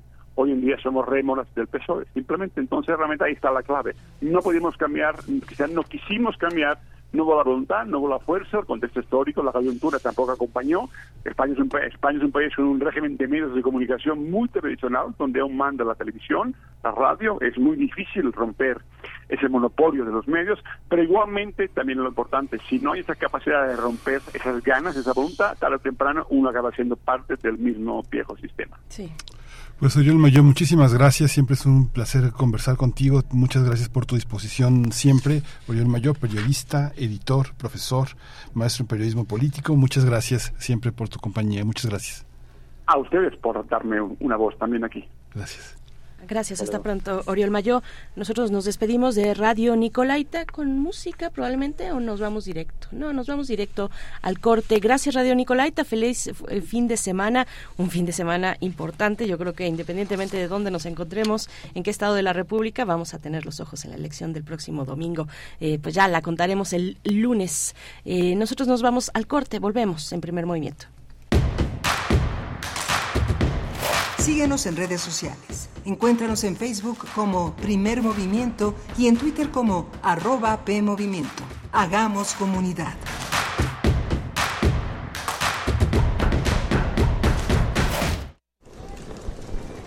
Hola Juan. Hola Oscar. ¿Ya te has dado cuenta que llevamos mucho tiempo juntándonos en esta transmisión? Y ahora nos juntamos para hacer este promocional de nuestro propio programa. Sí, hombre, en esta ocasión no es así un encuentro casual.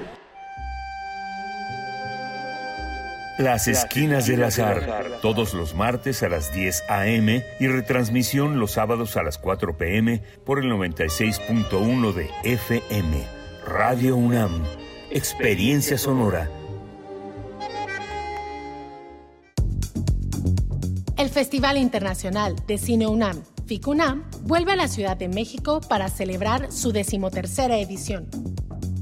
Más de 140 películas en exhibición, competencias, retrospectivas, cine expandido, diálogos y encuentros.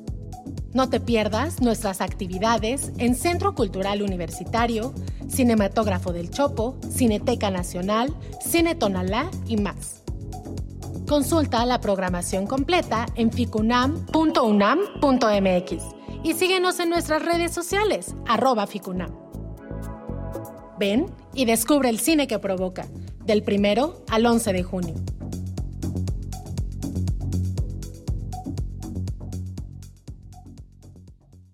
Ahí viene la cuarta transformación, con este ritmo que está sabrosón, unidos en una revolución que mi México lindo merece hoy. Ay, el corazón. PT, PT es la cuarta ley. PT, PT es la cuarta ley. PT es la cuarta transformación porque México merece más. Ay, PT. PT es la 4T. Que pasen los sospechosos. Adelante refresco. Diga la frase. Soy muy rica. Refresco, lleno de azúcar que puede causar diabetes y sobrepeso. Papas. Grasosito. Sus grasas trans dañan el corazón y aumentan el colesterol. Instantánea. Con saborizante. Ups. Sabores. Con tanto sodio aumenta la presión arterial y el riesgo de enfermedad del corazón. ¿Reconoces al culpable? Sí. Todos los culpables de una mala alimentación provocan daños a la salud. Los alimentos saludables cuidan de ti. Secretaría de Gobernación.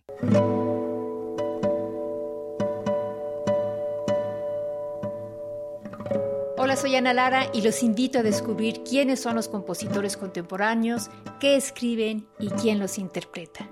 La cita es todos los miércoles a las 18 horas en Nació una nueva música, por supuesto en Radio UNAM 96.1 FM, Experiencia Sonora.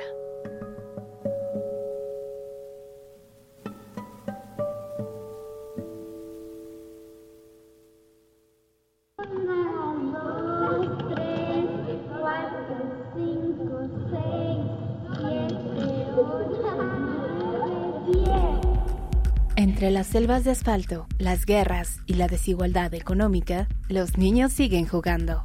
Desde 1999, el artista Francis Salis ha documentado las prácticas de juego de las infancias alrededor del mundo.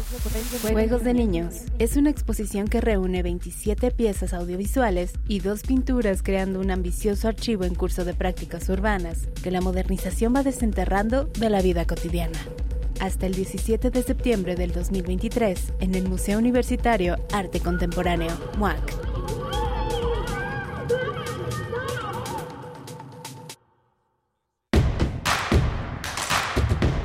Encuentra la música de primer movimiento día a día en el Spotify de Radio UNAM y agréganos a tus favoritos.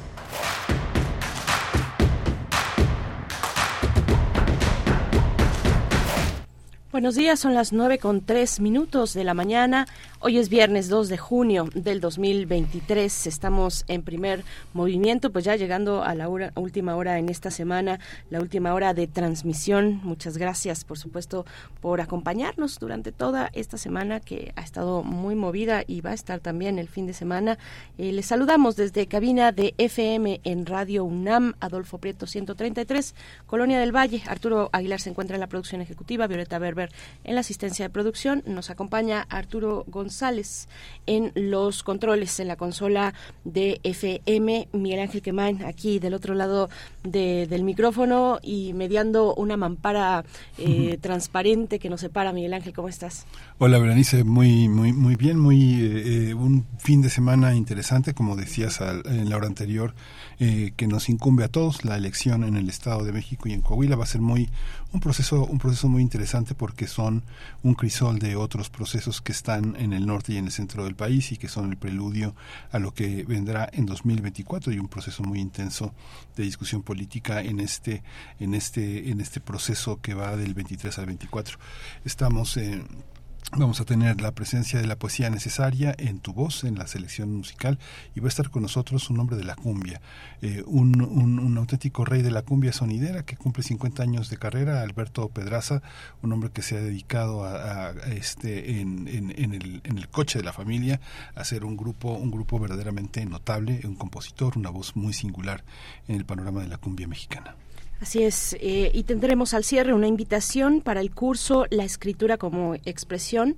Es un curso desarrollado por Rosa Marta Jasso, antropóloga, escritora, y va a estar con nosotros para invitarles a acercarse a este curso si es que tienen interés. Ahora que poco a poco nos vamos acercando a las vacaciones, o por lo menos ha bajado la carga ya para estas fechas, la carga académica.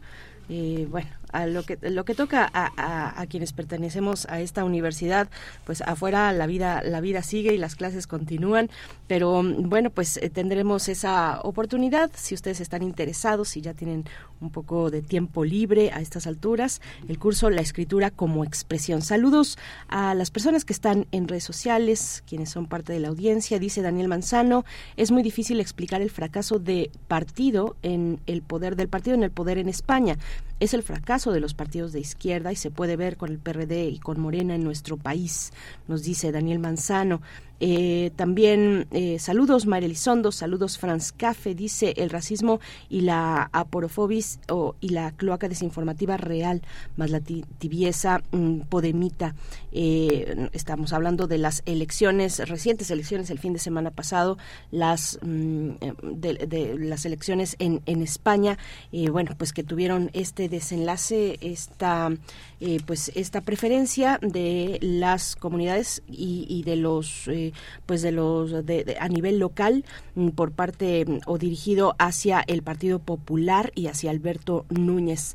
Eh, Alexander también está por acá en redes sociales, R. Guillermo igualmente, Martelena Valencia, nos dice, gracias por poner bonito, eh, en un, es una forma de terminar la semana. Esther Chivi, saludos, nos manda saludos, estimados amigos, ya es viernes, abrazos, querida Mayra, también me sumo a esos abrazos a Mayra Elizondo, eh, bueno, Marco Fernández también está por acá, mm, Rosario Durán, bueno, a todos ustedes, eh, quédense, quédense, en esta hora vamos a escuchar poesía necesaria, Miguel Ángel. Vamos a escuchar la poesía necesaria. Es hora de Poesía Necesaria. Bien, pues junio es el mes del orgullo, así que la poesía de hoy es eh, de uno de los poetas pues mm, más interesantes que exploró el homoerotismo. Eh, siempre como una constante, una temática constante en su escritura. Se trata de Abigail Borges, el poeta de poderosa y macha poesía, decía Efraín Huerta. Borges nació en Caborca en 1936 eh, murió en Hermosillo en el 95 y es uno de los poetas de culto, podríamos decir. Algunos también opinan que no ha sido lo suficientemente reconocido. Eh, Abigail Borges es uno de los poetas de culto de la comunidad LGBT en nuestro país. Además de poeta, fue dramaturgo, impulsó también la cultura desde distintos espacios e instituciones públicas, también en la Autónoma de Sonora. Eh, y bueno, vamos a escuchar uno de los poetas que forman, uno de los poemas que forman parte, el poema número 2 que forma parte de las canciones de soledad para no estar solo. En la música algo movido para viernes, Hércules and Love Affair, una banda neoyorquina mm, cuyos integrantes son todes de la diversidad sexual y también lo es su concepto, también lo son sus letras. Así es que vamos con la poesía de Abigail Borges, canciones de soledad para no estar solo. Y digo entonces, para no estar tan solo, que esta es mi voz, no otra, la que se duerme en ti, soledad en mi casa, de terrestre ceniza y flor remota, y desde ti me nombro, puerta quemada. Ojo que el amor se ha comido, topacio de la oscura violencia, mordedura del hombre donde acaso estuvo alguna vez el paraíso. Y digo entonces que no es mi voz, que es otra, esta, porque pensar en ti es un poco pensar en todo lo que, he lo que ha precedido, en todo lo que vendrá después y en lo que no será nunca, y estoy triste por todo esto demasiado tarde o demasiado temprano, y digo que estaré esperando, aún sin esperanzas, de regreso de todo, hasta de ti, aunque ni a ti te importe y no escuches.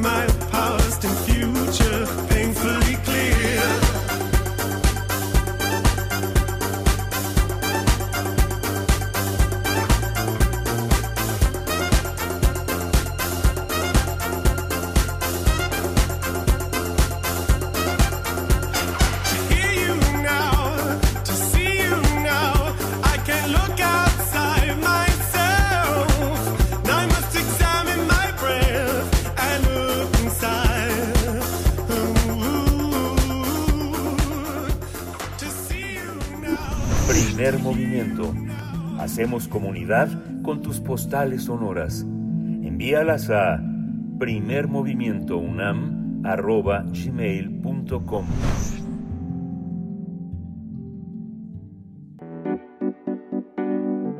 La mesa del día. Alberto Pedraza, eh, el rey de la cumbia sonidera, cumple 50 años de carrera. El compositor, músico y director musical es creador de un estilo propio al sacar música nueva con estilo sonidero.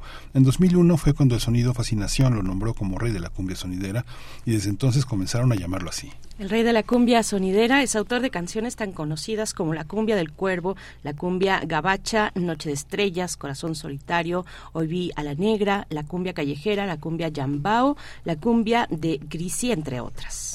Como artista no ha dudado de las posibilidades y fusiones de géneros musicales que han favorecido diversas colaboraciones. Para celebrar sus 50 años de carrera, el rey de la cumbia sonidera ofrecerá un concierto este domingo 4 de junio en el Teatro Metropolitan, donde realizará un recorrido musical y estará acompañado por raperos como Longsheet, como M. Malafe, Remy González, Campa Valdés, Nieto Peña, eh, así como por el doctor Shenka, Raimix, Mariana Soane y Mariana María Barracuda.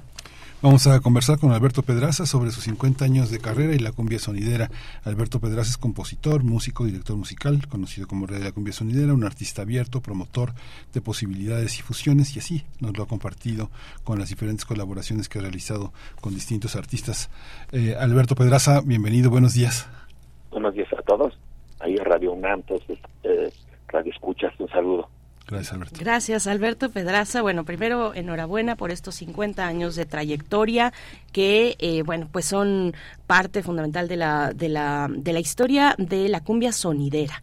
A ver, ¿cómo, cómo fue haciendo un poquito, volteando atrás al, al pasado, eh, volteando la mirada, cómo fue, cómo ha sido, cómo han sido estas cinco décadas, cómo ha cambiado entre los gustos del público la cumbia sonidera, Alberto?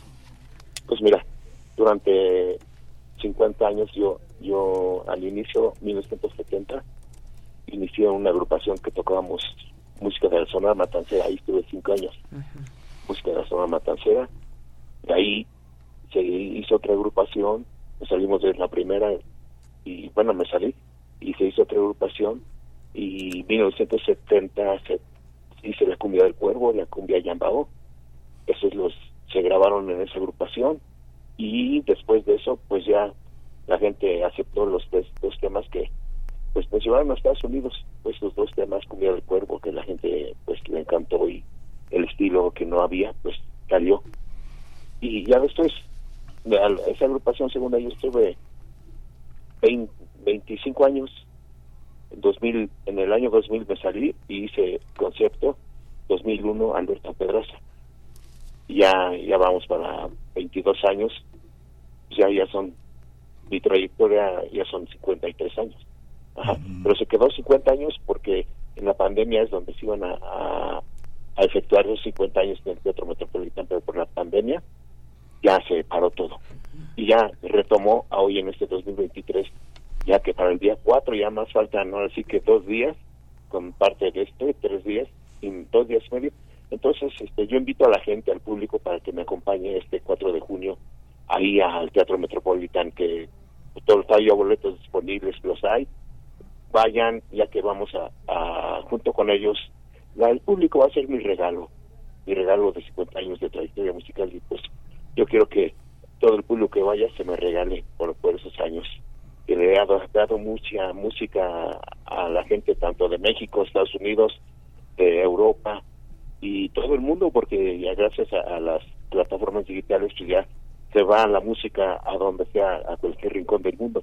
Entonces mucha mucho público del de, mundo nos escucha, nos dan los saludos y pues también este pues eso es muy bonito. Él, tú me decías que cómo ha transcurrido, pues ha transcurrido que llegamos a, a las plataformas digitales, que es lo más rápido, que antes se grababa un disco, un disco LP y tardaba como dos meses para que saliera y la foto y luego todo eso.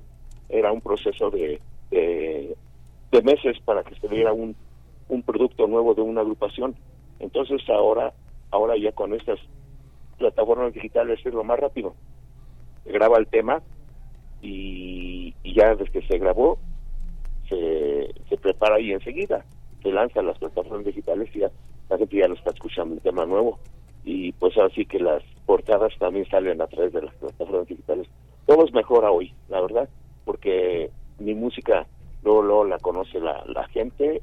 Eh, ya no tardamos dos meses tres meses para que salga un disco no ahora el disco compacto ya desapareció. Ajá, entonces ya ahora es por, por todo lo, lo digital. Y va pisan un botón ya ya está arriba el tema. Sí. es, es mejor hoy Grabaste un disco en colaboración por los 50 años con distintos miembros de la, de la comunidad musical, desde ellos este Panteón Rococó, Santa Fe Clan, María Barracuda. Eh, ¿Cómo esta, esta lección moderna, más contemporánea, la había establecido Celso Piña con este con Mundo Colombia, que había hecho un disco verdaderamente este, de- enorme, ¿no? Esta tradición entre los cumbiamberos, ¿cómo, cómo se da esta, esta, este vínculo con los rockeros? ¿Cómo lo pensaste? ¿En qué, te, ¿En qué pensaste esa colaboración con miembros que no son de la cumbia, pero que fue, pues, evidentemente todos los rockeros quieren tocar cumbia en algún momento? ¿Cómo, cómo, se, da, ¿Cómo se da esta fusión? ¿Cómo se da esta Mira, búsqueda? sí todo eso eh, es gracias a mi hijo este, este es el representante de, de la agrupación él es el que ha hecho toda esa relación pública con esos grandes artistas como Doctor Shenka bueno Doctor Shenka yo lo conocí hace años atrás ahí en la delegación Iztacalco fue un evento de los grupos de rock los de abajo y él ah, lo invitaron a él los de abajo a Doctor Shenka me invitaron a mí para cantar la guaracha sabrosona al estilo del grupo Los de Abajo. Ahí conocí a Doctor Shenka en persona. Dije, maestro, algún día quiero que grabe un disco conmigo. Dice, sí, me encantaría. Y ahí se quedó y llegó el momento cuando hicimos el video de la cumbia gabacha, que eh, es un éxito a, a nivel de redes digitales, plataformas las redes y plataformas. Entonces es un éxito todo lo que hemos hecho con Dr. Shenka, con Santa Fe Clan, con María Barracuda, con Ray Mix, Ray y Big Gaby, esos grandes artistas eh, la ha tenido buena reacción el público, nos ha apoyado fu- fuertemente y pues ahora sí que pues estoy muy contento porque ellos mismos van a participar esta vez aquí a el 4 de junio ahí en el Teatro Metropolitano. Sí, Todos Alberto. van a participar. Muchas de estas agrupaciones pues ya tienen una trayectoria de, de, de tiempo, de tiempo atrás, y hay otras que no, hay otras que son más emergentes y que igualmente se han posicionado entre el, entre el gusto de la gente. Pienso, por ejemplo, en Son Rompepera directamente. ¿Cómo, ¿Cómo ve usted, Alberto, pues todo esta, la escena, la escena, la nueva escena de la cumbia sonidera y de la cumbia en general eh, que se hace desde el centro del país y desde otros lugares importantes del país, el norte, por supuesto? Ah, pues mira, este, Son Rompepera es un grupo que toca cumbia al estilo de marimba. Y pues eh, ahora sí que también por parte de ellos fuimos al Vive Latino en el 2000, a- hace dos años parece. Eh, fuimos al Vive Latino, nos invitó Son Rompepera, nos invitó Santa Fe Clan. Y la vida, la verdad son experiencias bonitas con esos géneros de la música actualizada hoy, con Santa Fe Clan con su rap y se, se hizo el tema de cumbia callejera con al estilo de él. Y pues ahora sí que eh, también ha sido un acercamiento muy bonito con él.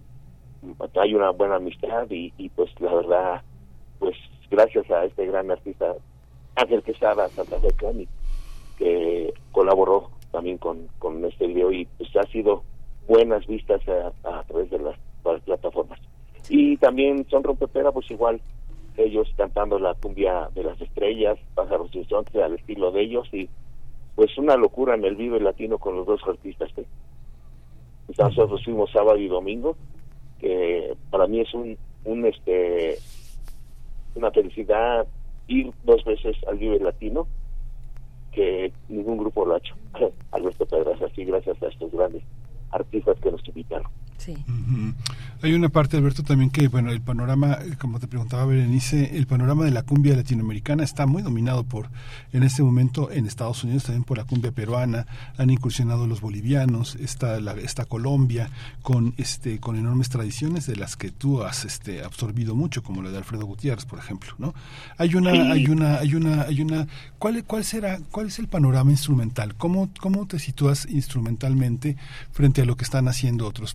Pienso, no sé, en nuestro México, pienso, por ejemplo, el acento sobre los metales, ¿no? Yaguarú y su timbal. En el caso de este eh, de Alberto Pedraza, eh, un elemento fundamental fue el acordeón y además el acordeón tocado por Grisi, una mujer que no no no no había en el panorama del acordeón más que el gran Celso Piña. ¿Cómo cómo cómo entrar en esta parte instrumental? Aarón y su grupo Ilusión en su momento también una parte como más más, más orquestal, más tradicional.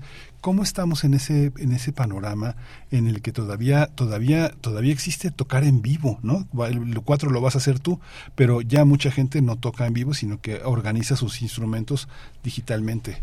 ¿Eso cómo lo vive la cumbia? Pues mira, este, pues nosotros, como tú lo dijiste, somos un grupo que toca en vivo. Hay, hay elementos tocando cada quien su instrumento.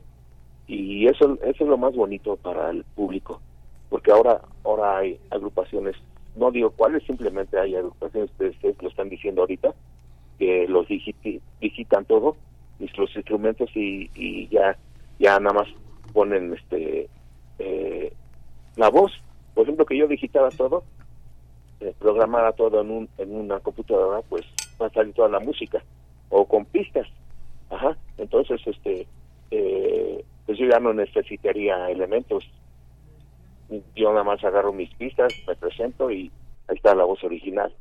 Pero pues también la- el público, tanto de, de donde sea, de cualquier lugar de, México, Estados Unidos, de- del mundo, se da cuenta que la agrupación Alberto Pedraza es con elementos y, y aparte yo la voz.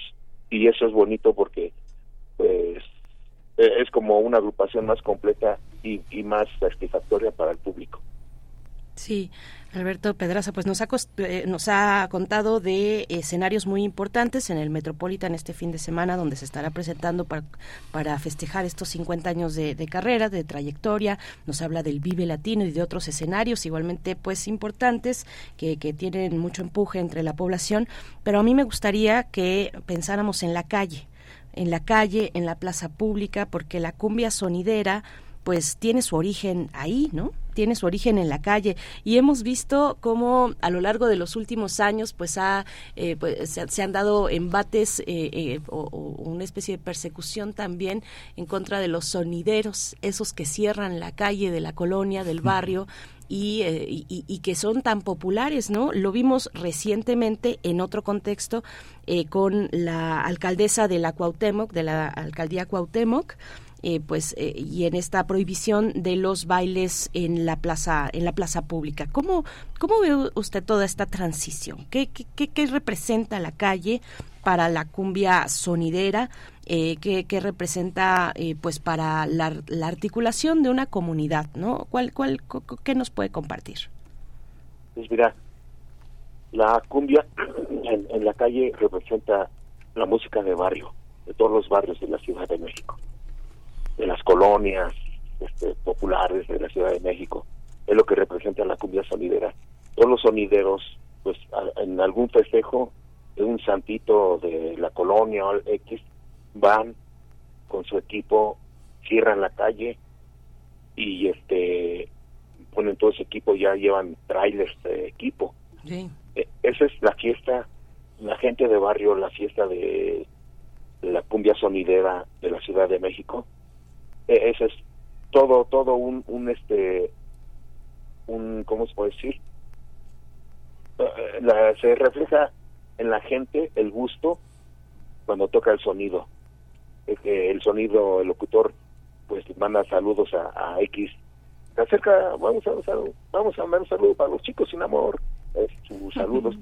Un saludo para la banda de los de los traviesos. Vamos a mandar un saludo para la banda de, de, de los tejones X.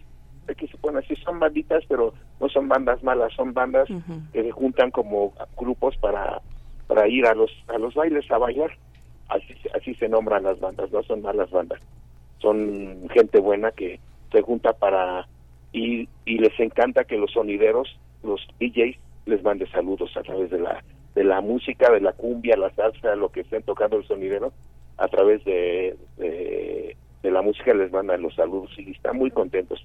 Esa es la música de barrio, esa es la música de la sonidera, la música sonidera, que nosotros siempre, hace tiempo participamos atrás con todos los sonideros, pero va a haber, otra vez se va a retomar esos bailes con los sonideros, Alberto Pedraza y los sonideros, para que la gente escuche y vea otro nuevo concepto del rey de la comunidad sonidera, Alberto Pedraza. Los sonideros eh, son particularmente eh, importantes y que fueron en su momento una alternativa también a la, a la fuerza de la radio, aunque también mucho del sonido rebota en la radio. ¿Cómo, cómo observas hoy ese, ese panorama con tantas opciones en redes sociales y con tantas plataformas que eh, han- le han dado, han metido a la payola en crisis, ¿no? Meter, pagar porque salga tu canción varias veces al día, este cambió, cambió de ruta. ¿Cómo lo has vivido tú que tienes como la edad suficiente, Alberto, para tener un panorama de esa, de ese negocio de la radio, ¿no? Sí, mira, pues, pues, así que todo, todo aquí en, en el mundo es negocio. O sea, no se camina si no hay negocios. Entonces, este, pues, eso de, de, de las payolas, pues ahora sí que hay grupos chiquitos que quieren escucharse en la radio y pues les cobran un- una lanita para que se escuche su tema y eso es bueno porque yo lo hice. Yo también lo hice al principio de, de- la agrupación.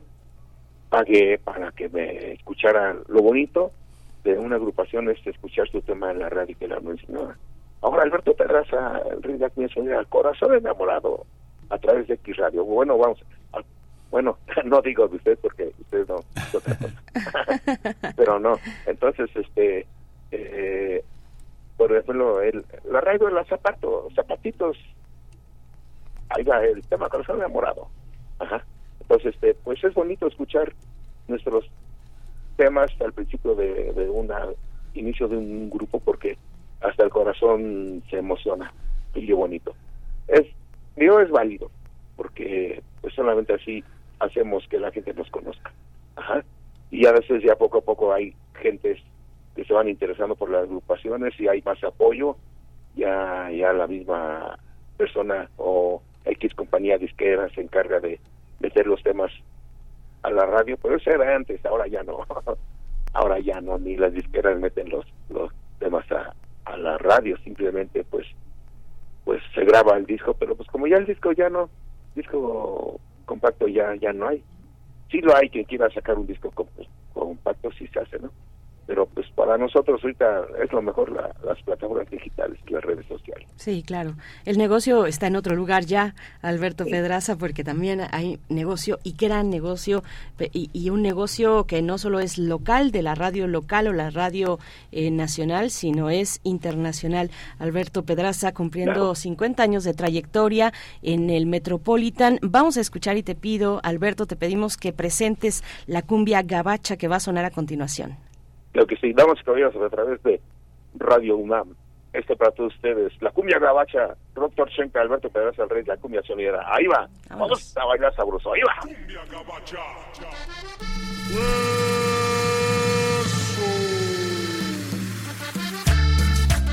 Una vez más, Alberto Pedraza, el rey de la cumbia sonidera México, Doctor Shenka Internacional, Cu- cu- cu- cumbia, cumbia.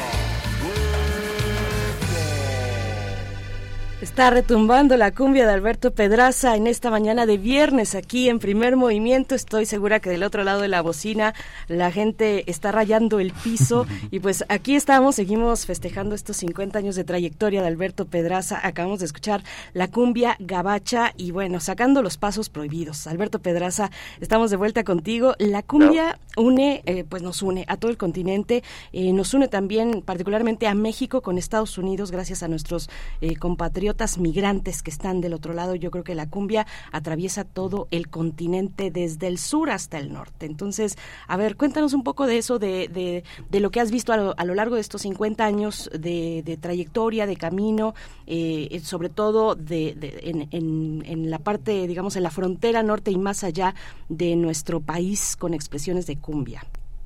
Sí, mira, allá la gente, por ejemplo, este cumbia gabacha en Estados Unidos es es un tema que le encanta a la gente porque hay mucha, muchos, como dices, compatriotas que vivieron aquí en las, en las colonias de la Ciudad de México, en los barrios.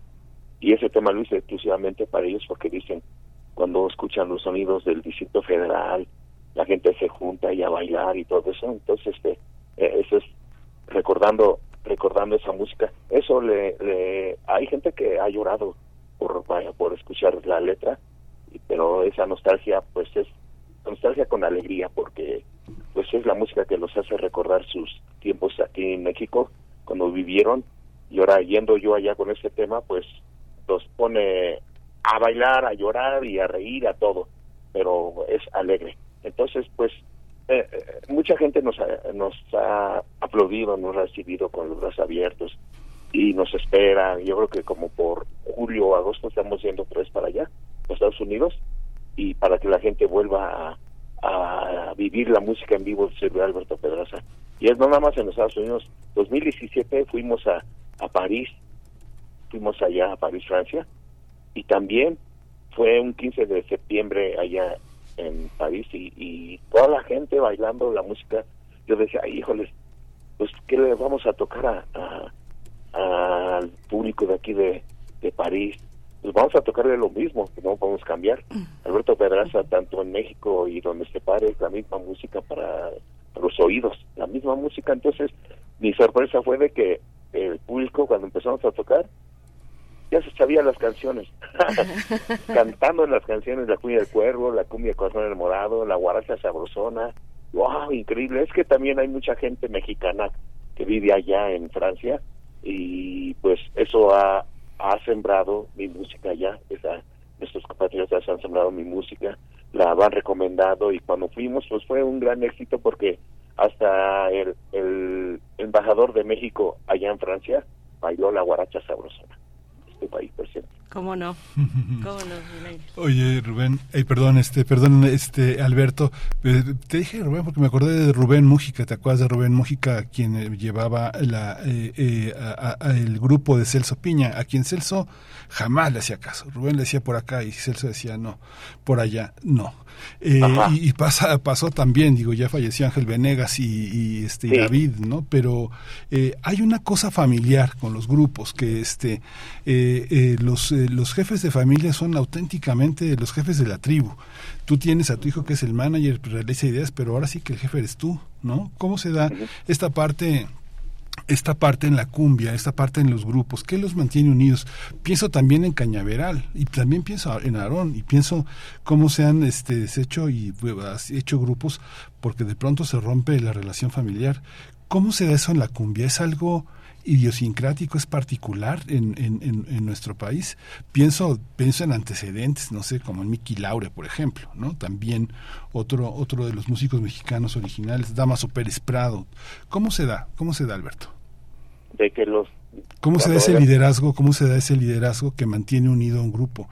Este, pues, el, la, el, marketing, los managers, toda esa parafernalia que, que la música de hoy tiene, este, eh, estadísticas. Aquí es el puro instinto, el puro instinto. Vamos para aquí, vamos para allá. ¿Cómo se ha logrado en estos 50 años, Alberto? Este, pues mira, eh, eh, un, yo estaba, el, el, agarré el liderazgo cuando hice mi agrupación porque antes yo era elemento. Ajá. E, e, era elemento y, y este Entonces yo, yo agarré el liderazgo cuando, cuando hice mi agrupación y pues es llevar una disciplina buena, una disciplina que aquí en el grupo no hay no hay que tome los elementos en, en durante la actuación no hay este eh, cómo te puedo decir eh, faltas al respeto de cada persona en la agrupación nada de eso existe aquí. Y eso ha hecho que la agrupación prosiga con unos buenos pasos. Nadie nadie nadie le dicen algo malo a, a una persona o, o- porque hay agrupaciones que dicen, ah tú me caes gordo y ya y pues ahí se rompe la relación ya de una amistad. Entonces aquí en, en nuestro grupo Alberto Pedraza hay mucha disciplina en primera también respetando a, a las personas a, a este aquí nada que sale el ojito a una muchacha porque pues es malo eso también es malo y, eso, eso está prohibido. Ya háganlo ya después fuera de la agrupación pero mientras la agrupación estén aquí con nosotros eso sí está prohibido Hay disciplina, hay disciplina, Alberto Pedraza. Eh, la cumbia sonidera, además la sonidera, eh, pues ha eh, se ha ampliado en sus públicos, ¿no? Últimamente muy fuerte, ya desde hace algunos años, pues, pero ha trascendido eh, los barrios, la calle, lo, lo muy local eh, y, y- pues ahora pues todo el mundo baila o muchas personas de distintas eh, características mm, sociales, económicas, culturales bailan la cumbia. ¿Qué, qué te parece eso? Que ver de, de- de pronto ver, eh, pues no sé, un grupito de gente fifi, como dirían por allá, eh, y, y que está dándole durísimo a la cumbia. sí ahora sí que estamos estamos haciendo este pues hay hay muchas muchas formas muchas formas de, de, llevar a una una agrupación la agrupación es Alberto Pedraza es es muy fundamental en todo México en todo Estados Unidos todo el mundo Oye Alberto, ¿y qué pasó? ¿Qué pasó? Digamos que hay, hay logros que uno no se da cuenta que tiene logros hasta que los demás se lo dicen, ¿no? Yo creo que uno de los grandes logros fue la presencia del acordeón femenino en tu agrupación. ¿Qué pasa? ¿Qué pasa? ¿Qué pasa con esa, con esos hallazgos? ¿Cómo se, cómo se exploran? ¿Cómo se hacen crecer? Eh, ¿cómo, cómo está eh, de pronto Grisi consiguió una, una, una personalidad este, propia, propia en el grupo? ¿Qué sucede cuando pasa eso? Yo recuerdo mucho que una de las cosas que decía Ángel Venegas eh, era que aquí no hay ningún cantante ni ningún protagonista, ¿no? Si no, si no se rompe la, la, la parte del grupo y todos se sientan en el camión en, en, en el lugar que haya y no hay, no hay privilegios. ¿Cómo No. se da esa parte en el grupo? ¿Qué, qué pasa con el acordeón? ¿Y cómo, y cómo has tú reflexionado sobre esa participación de, de un acordeón que de alguna manera Mira. tú le, tú le legaste y tú le enseñaste a tu hija? yo a Grisi le, le- la enseñé cuando ella estaba chiquita la, la enseñé y este y me y agarró bien bien este el, el, el acordeón agarró bien el acordeón y pues la verdad eh, ella ahorita es la, la la primera mujer tocando el acordeón desde el año 2001 Eh, ella ella este primero empezó con el piano y, y, y luego empezó con con este el acordeón.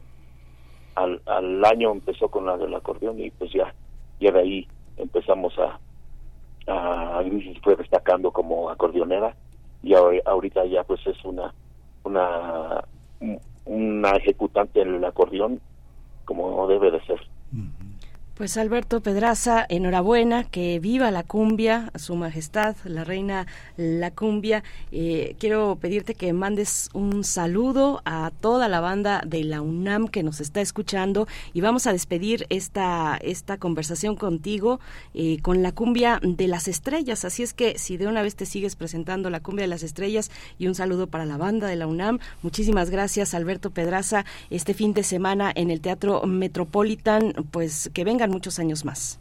Claro que sí, yo los invito a toda la gente que me está escuchando a través de Radio UNAM para este domingo que asistan, para que me acompañen y que celebrar 50 años de trayectoria musical. Alberto Pedraza, ya que viene un extenso surtido de, de artistas profesionales con la agrupación y los invito para este domingo 4 de junio, Teatro Metropolitano. Y también, especialmente, esta, este tema va dedicado a toda la bandera de Radio UNAM que está escuchando y a toda la gente, radio escuchas que, que está escuchando Radio Man. Ese tema se llama Cumbia de las Estrellas. Alberto Pedraza y es con Vic Yavi también, les pregunto. Sí. Ah, Alberto Pedraza y Vic Yavi, Cumbia de las Estrellas. Que Vic Yavi también estará presente en el Teatro Metropolitano el 4 de junio. Estará también presente eh, Dr. Shenka, Ray Mis y María Keoane y María Barracuda y muchos artistas estarán desfilando. Ahí estaremos ahí a través de Radio Man. Cumbia de las Estrellas. ¡Sabroso! Gracias. Vámonos.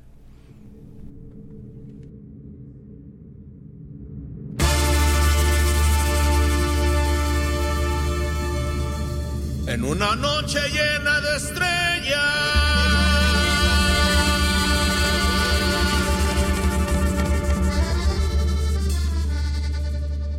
Ahí bailaba la negra soledad.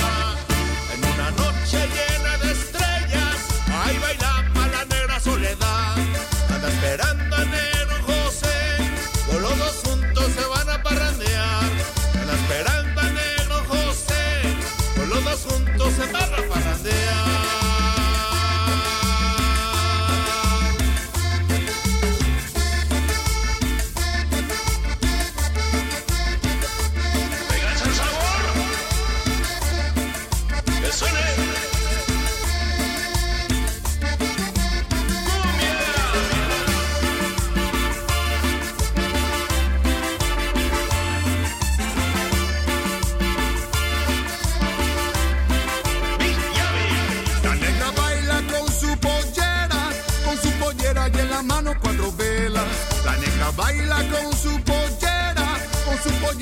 la mano cuatro velas.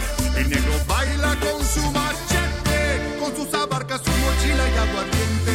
El negro baila con su machete, con sus abarcas, su mochila y aguardiente.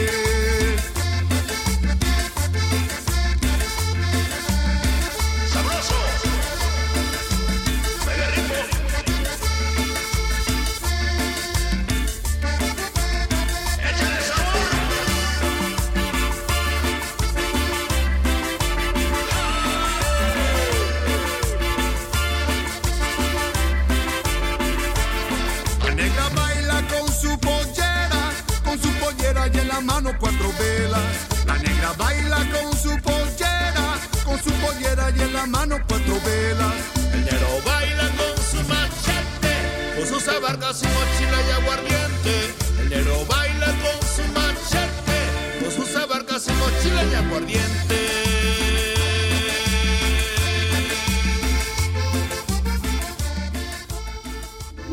Primer movimiento. Hacemos comunidad con tus postales sonoras. Envíalas a primermovimientounam.gmail.com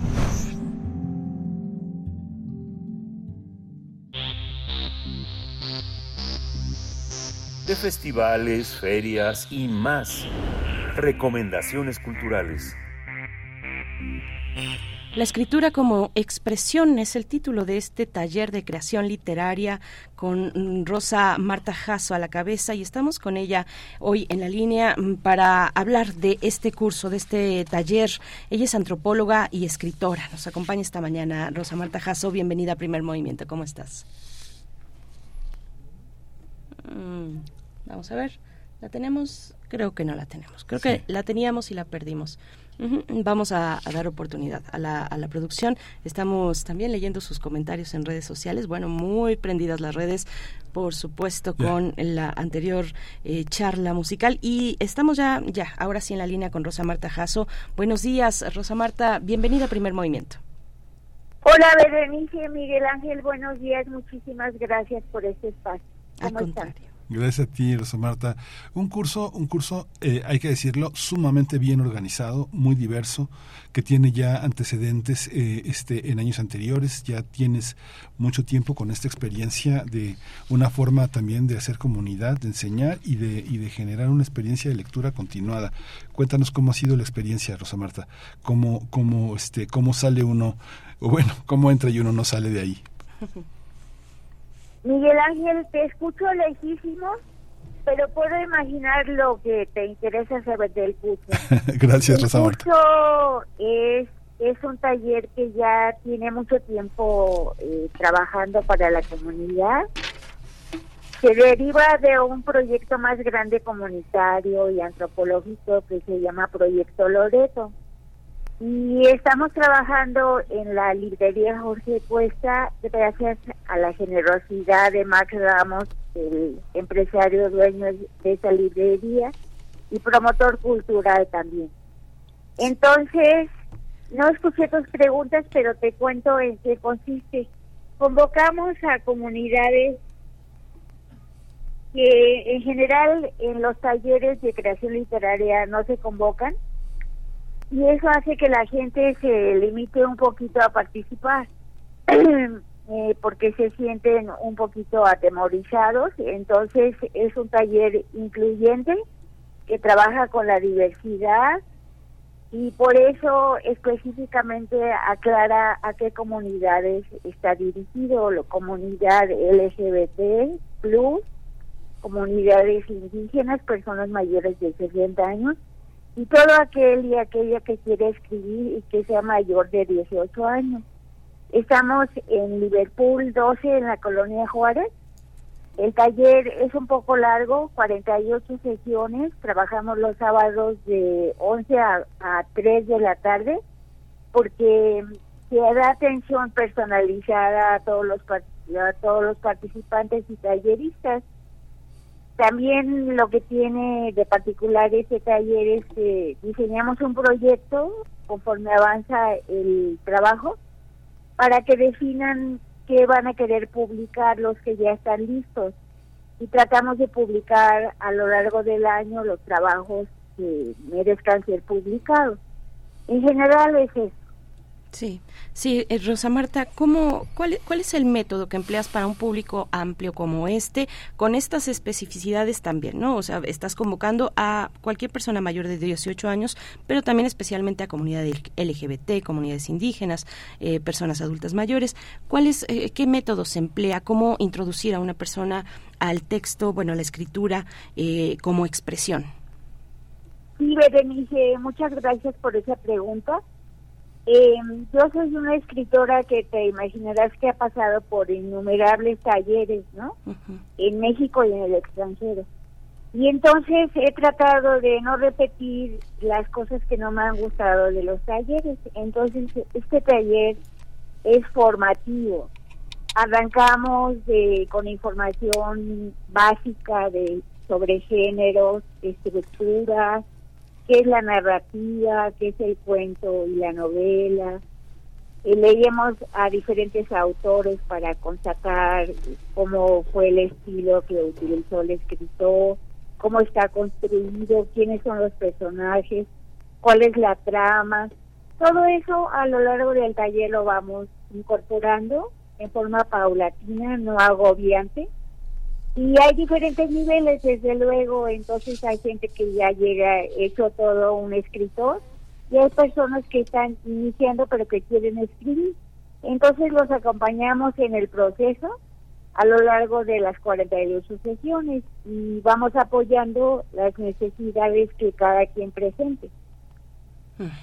Hay una, hay una continuidad entre taller y taller. Son 48, es muy largo, pero también hay posibilidad de quedarse, de quedarse ahora sí que para siempre ahí contigo. Eh, exactamente, Miguel Ángel, acabas de tocar un punto interesante. Este taller tiene mucho tiempo y generalmente la, la gente cumple su proceso, logra escribir, eh, lo, tallereamos, publicamos y mucha gente se va y otros no se van, lo, nos adoptan como un taller o una tertulia literaria permanente, donde son todos siempre bienvenidos, que es el caso de este taller que reinició el sábado 27, pero hay inscripciones abiertas a lo largo del año. Entonces, lo que te quiero contar es que ese taller eh, trabajamos antes de la pandemia, nos interrumpió la pandemia y lo retomamos apenas, pero tengo un grupo fijo que no quieren abandonar el taller. Aunque ya están listos para publicar, quieren seguir compartiendo con los compañeros y con el taller sus trabajos. Sí, pues eh, cuéntanos ya, con, tenemos poco tiempo ya por delante, Rosa Marta Jasso, cuéntanos eh, cómo se acerca la gente interesada en este taller, la escritura como expresión, cuáles son las vías de comunicarse contigo, los, las fechas también para tenerlo agendado. Cuéntanos. Ok, Berenice, los interesados e interesadas pueden acudir eh, el sábado que quieran a Liverpool 12 en la colonia Juárez a las 11 en punto de la mañana o pueden mandarme un WhatsApp al 55 39 35 99 41 para que yo los atienda personalmente. Muy bien, pues pues muchísimas gracias, Rosa Marta. Mucha suerte, que haya mucha gente interesada. La escritura y su y su y la manera de tallerearla, de, de, hacer una tertulia, es una manera de conversar de las cosas que nos interesan, que interesan más cuando se dan en comunidad y que regresan a nosotros mismos, pues florecientes y muy frescas. Muchas gracias, mucha suerte. Muchas gracias, Miguel Ángel y Berenice, por este espacio. Feliz fin de semana. Gracias, a los radioescuchas. Gracias, hasta pronto, Rosa Marta Jasso, antropóloga, escritora. Repetimos el, el número de teléfono en WhatsApp eh, para enviar mensaje 55 39 35 99 41 o si no al correo electrónico rjasogonzález arroba jaso con doble S. Bueno, pues estamos llegando al final de esta emisión 9 con 57 minutos. Va a estar bueno el fin de semana, Miguel Ángel, y, nos vamos a despedir con música. ¿Con qué nos vamos? ¿Con qué nos vamos? ¿Con Eros Ramazotti? ¿No? Ah, no, no, no. Rodrigo nos, hizo, nos hizo otra otra propuesta. No la tengo yo aquí. Sí, yo la tengo por acá. Esto es para Fabiola Cantú, eh, White Beneath Mist My Wings, eh, a cargo de Better Middle. Es lo que nos pide Fabiola. Gracias. Con esto nos despedimos. Hasta la próxima. Hasta la próxima. Esto fue Primer Movimiento. El mundo desde la universidad.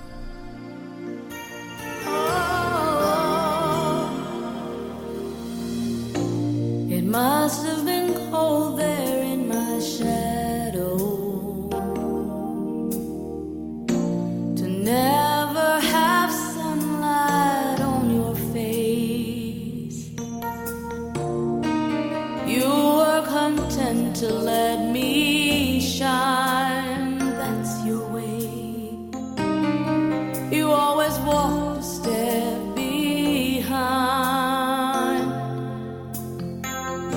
I was the one with all the glory, while you were the one with all the strength.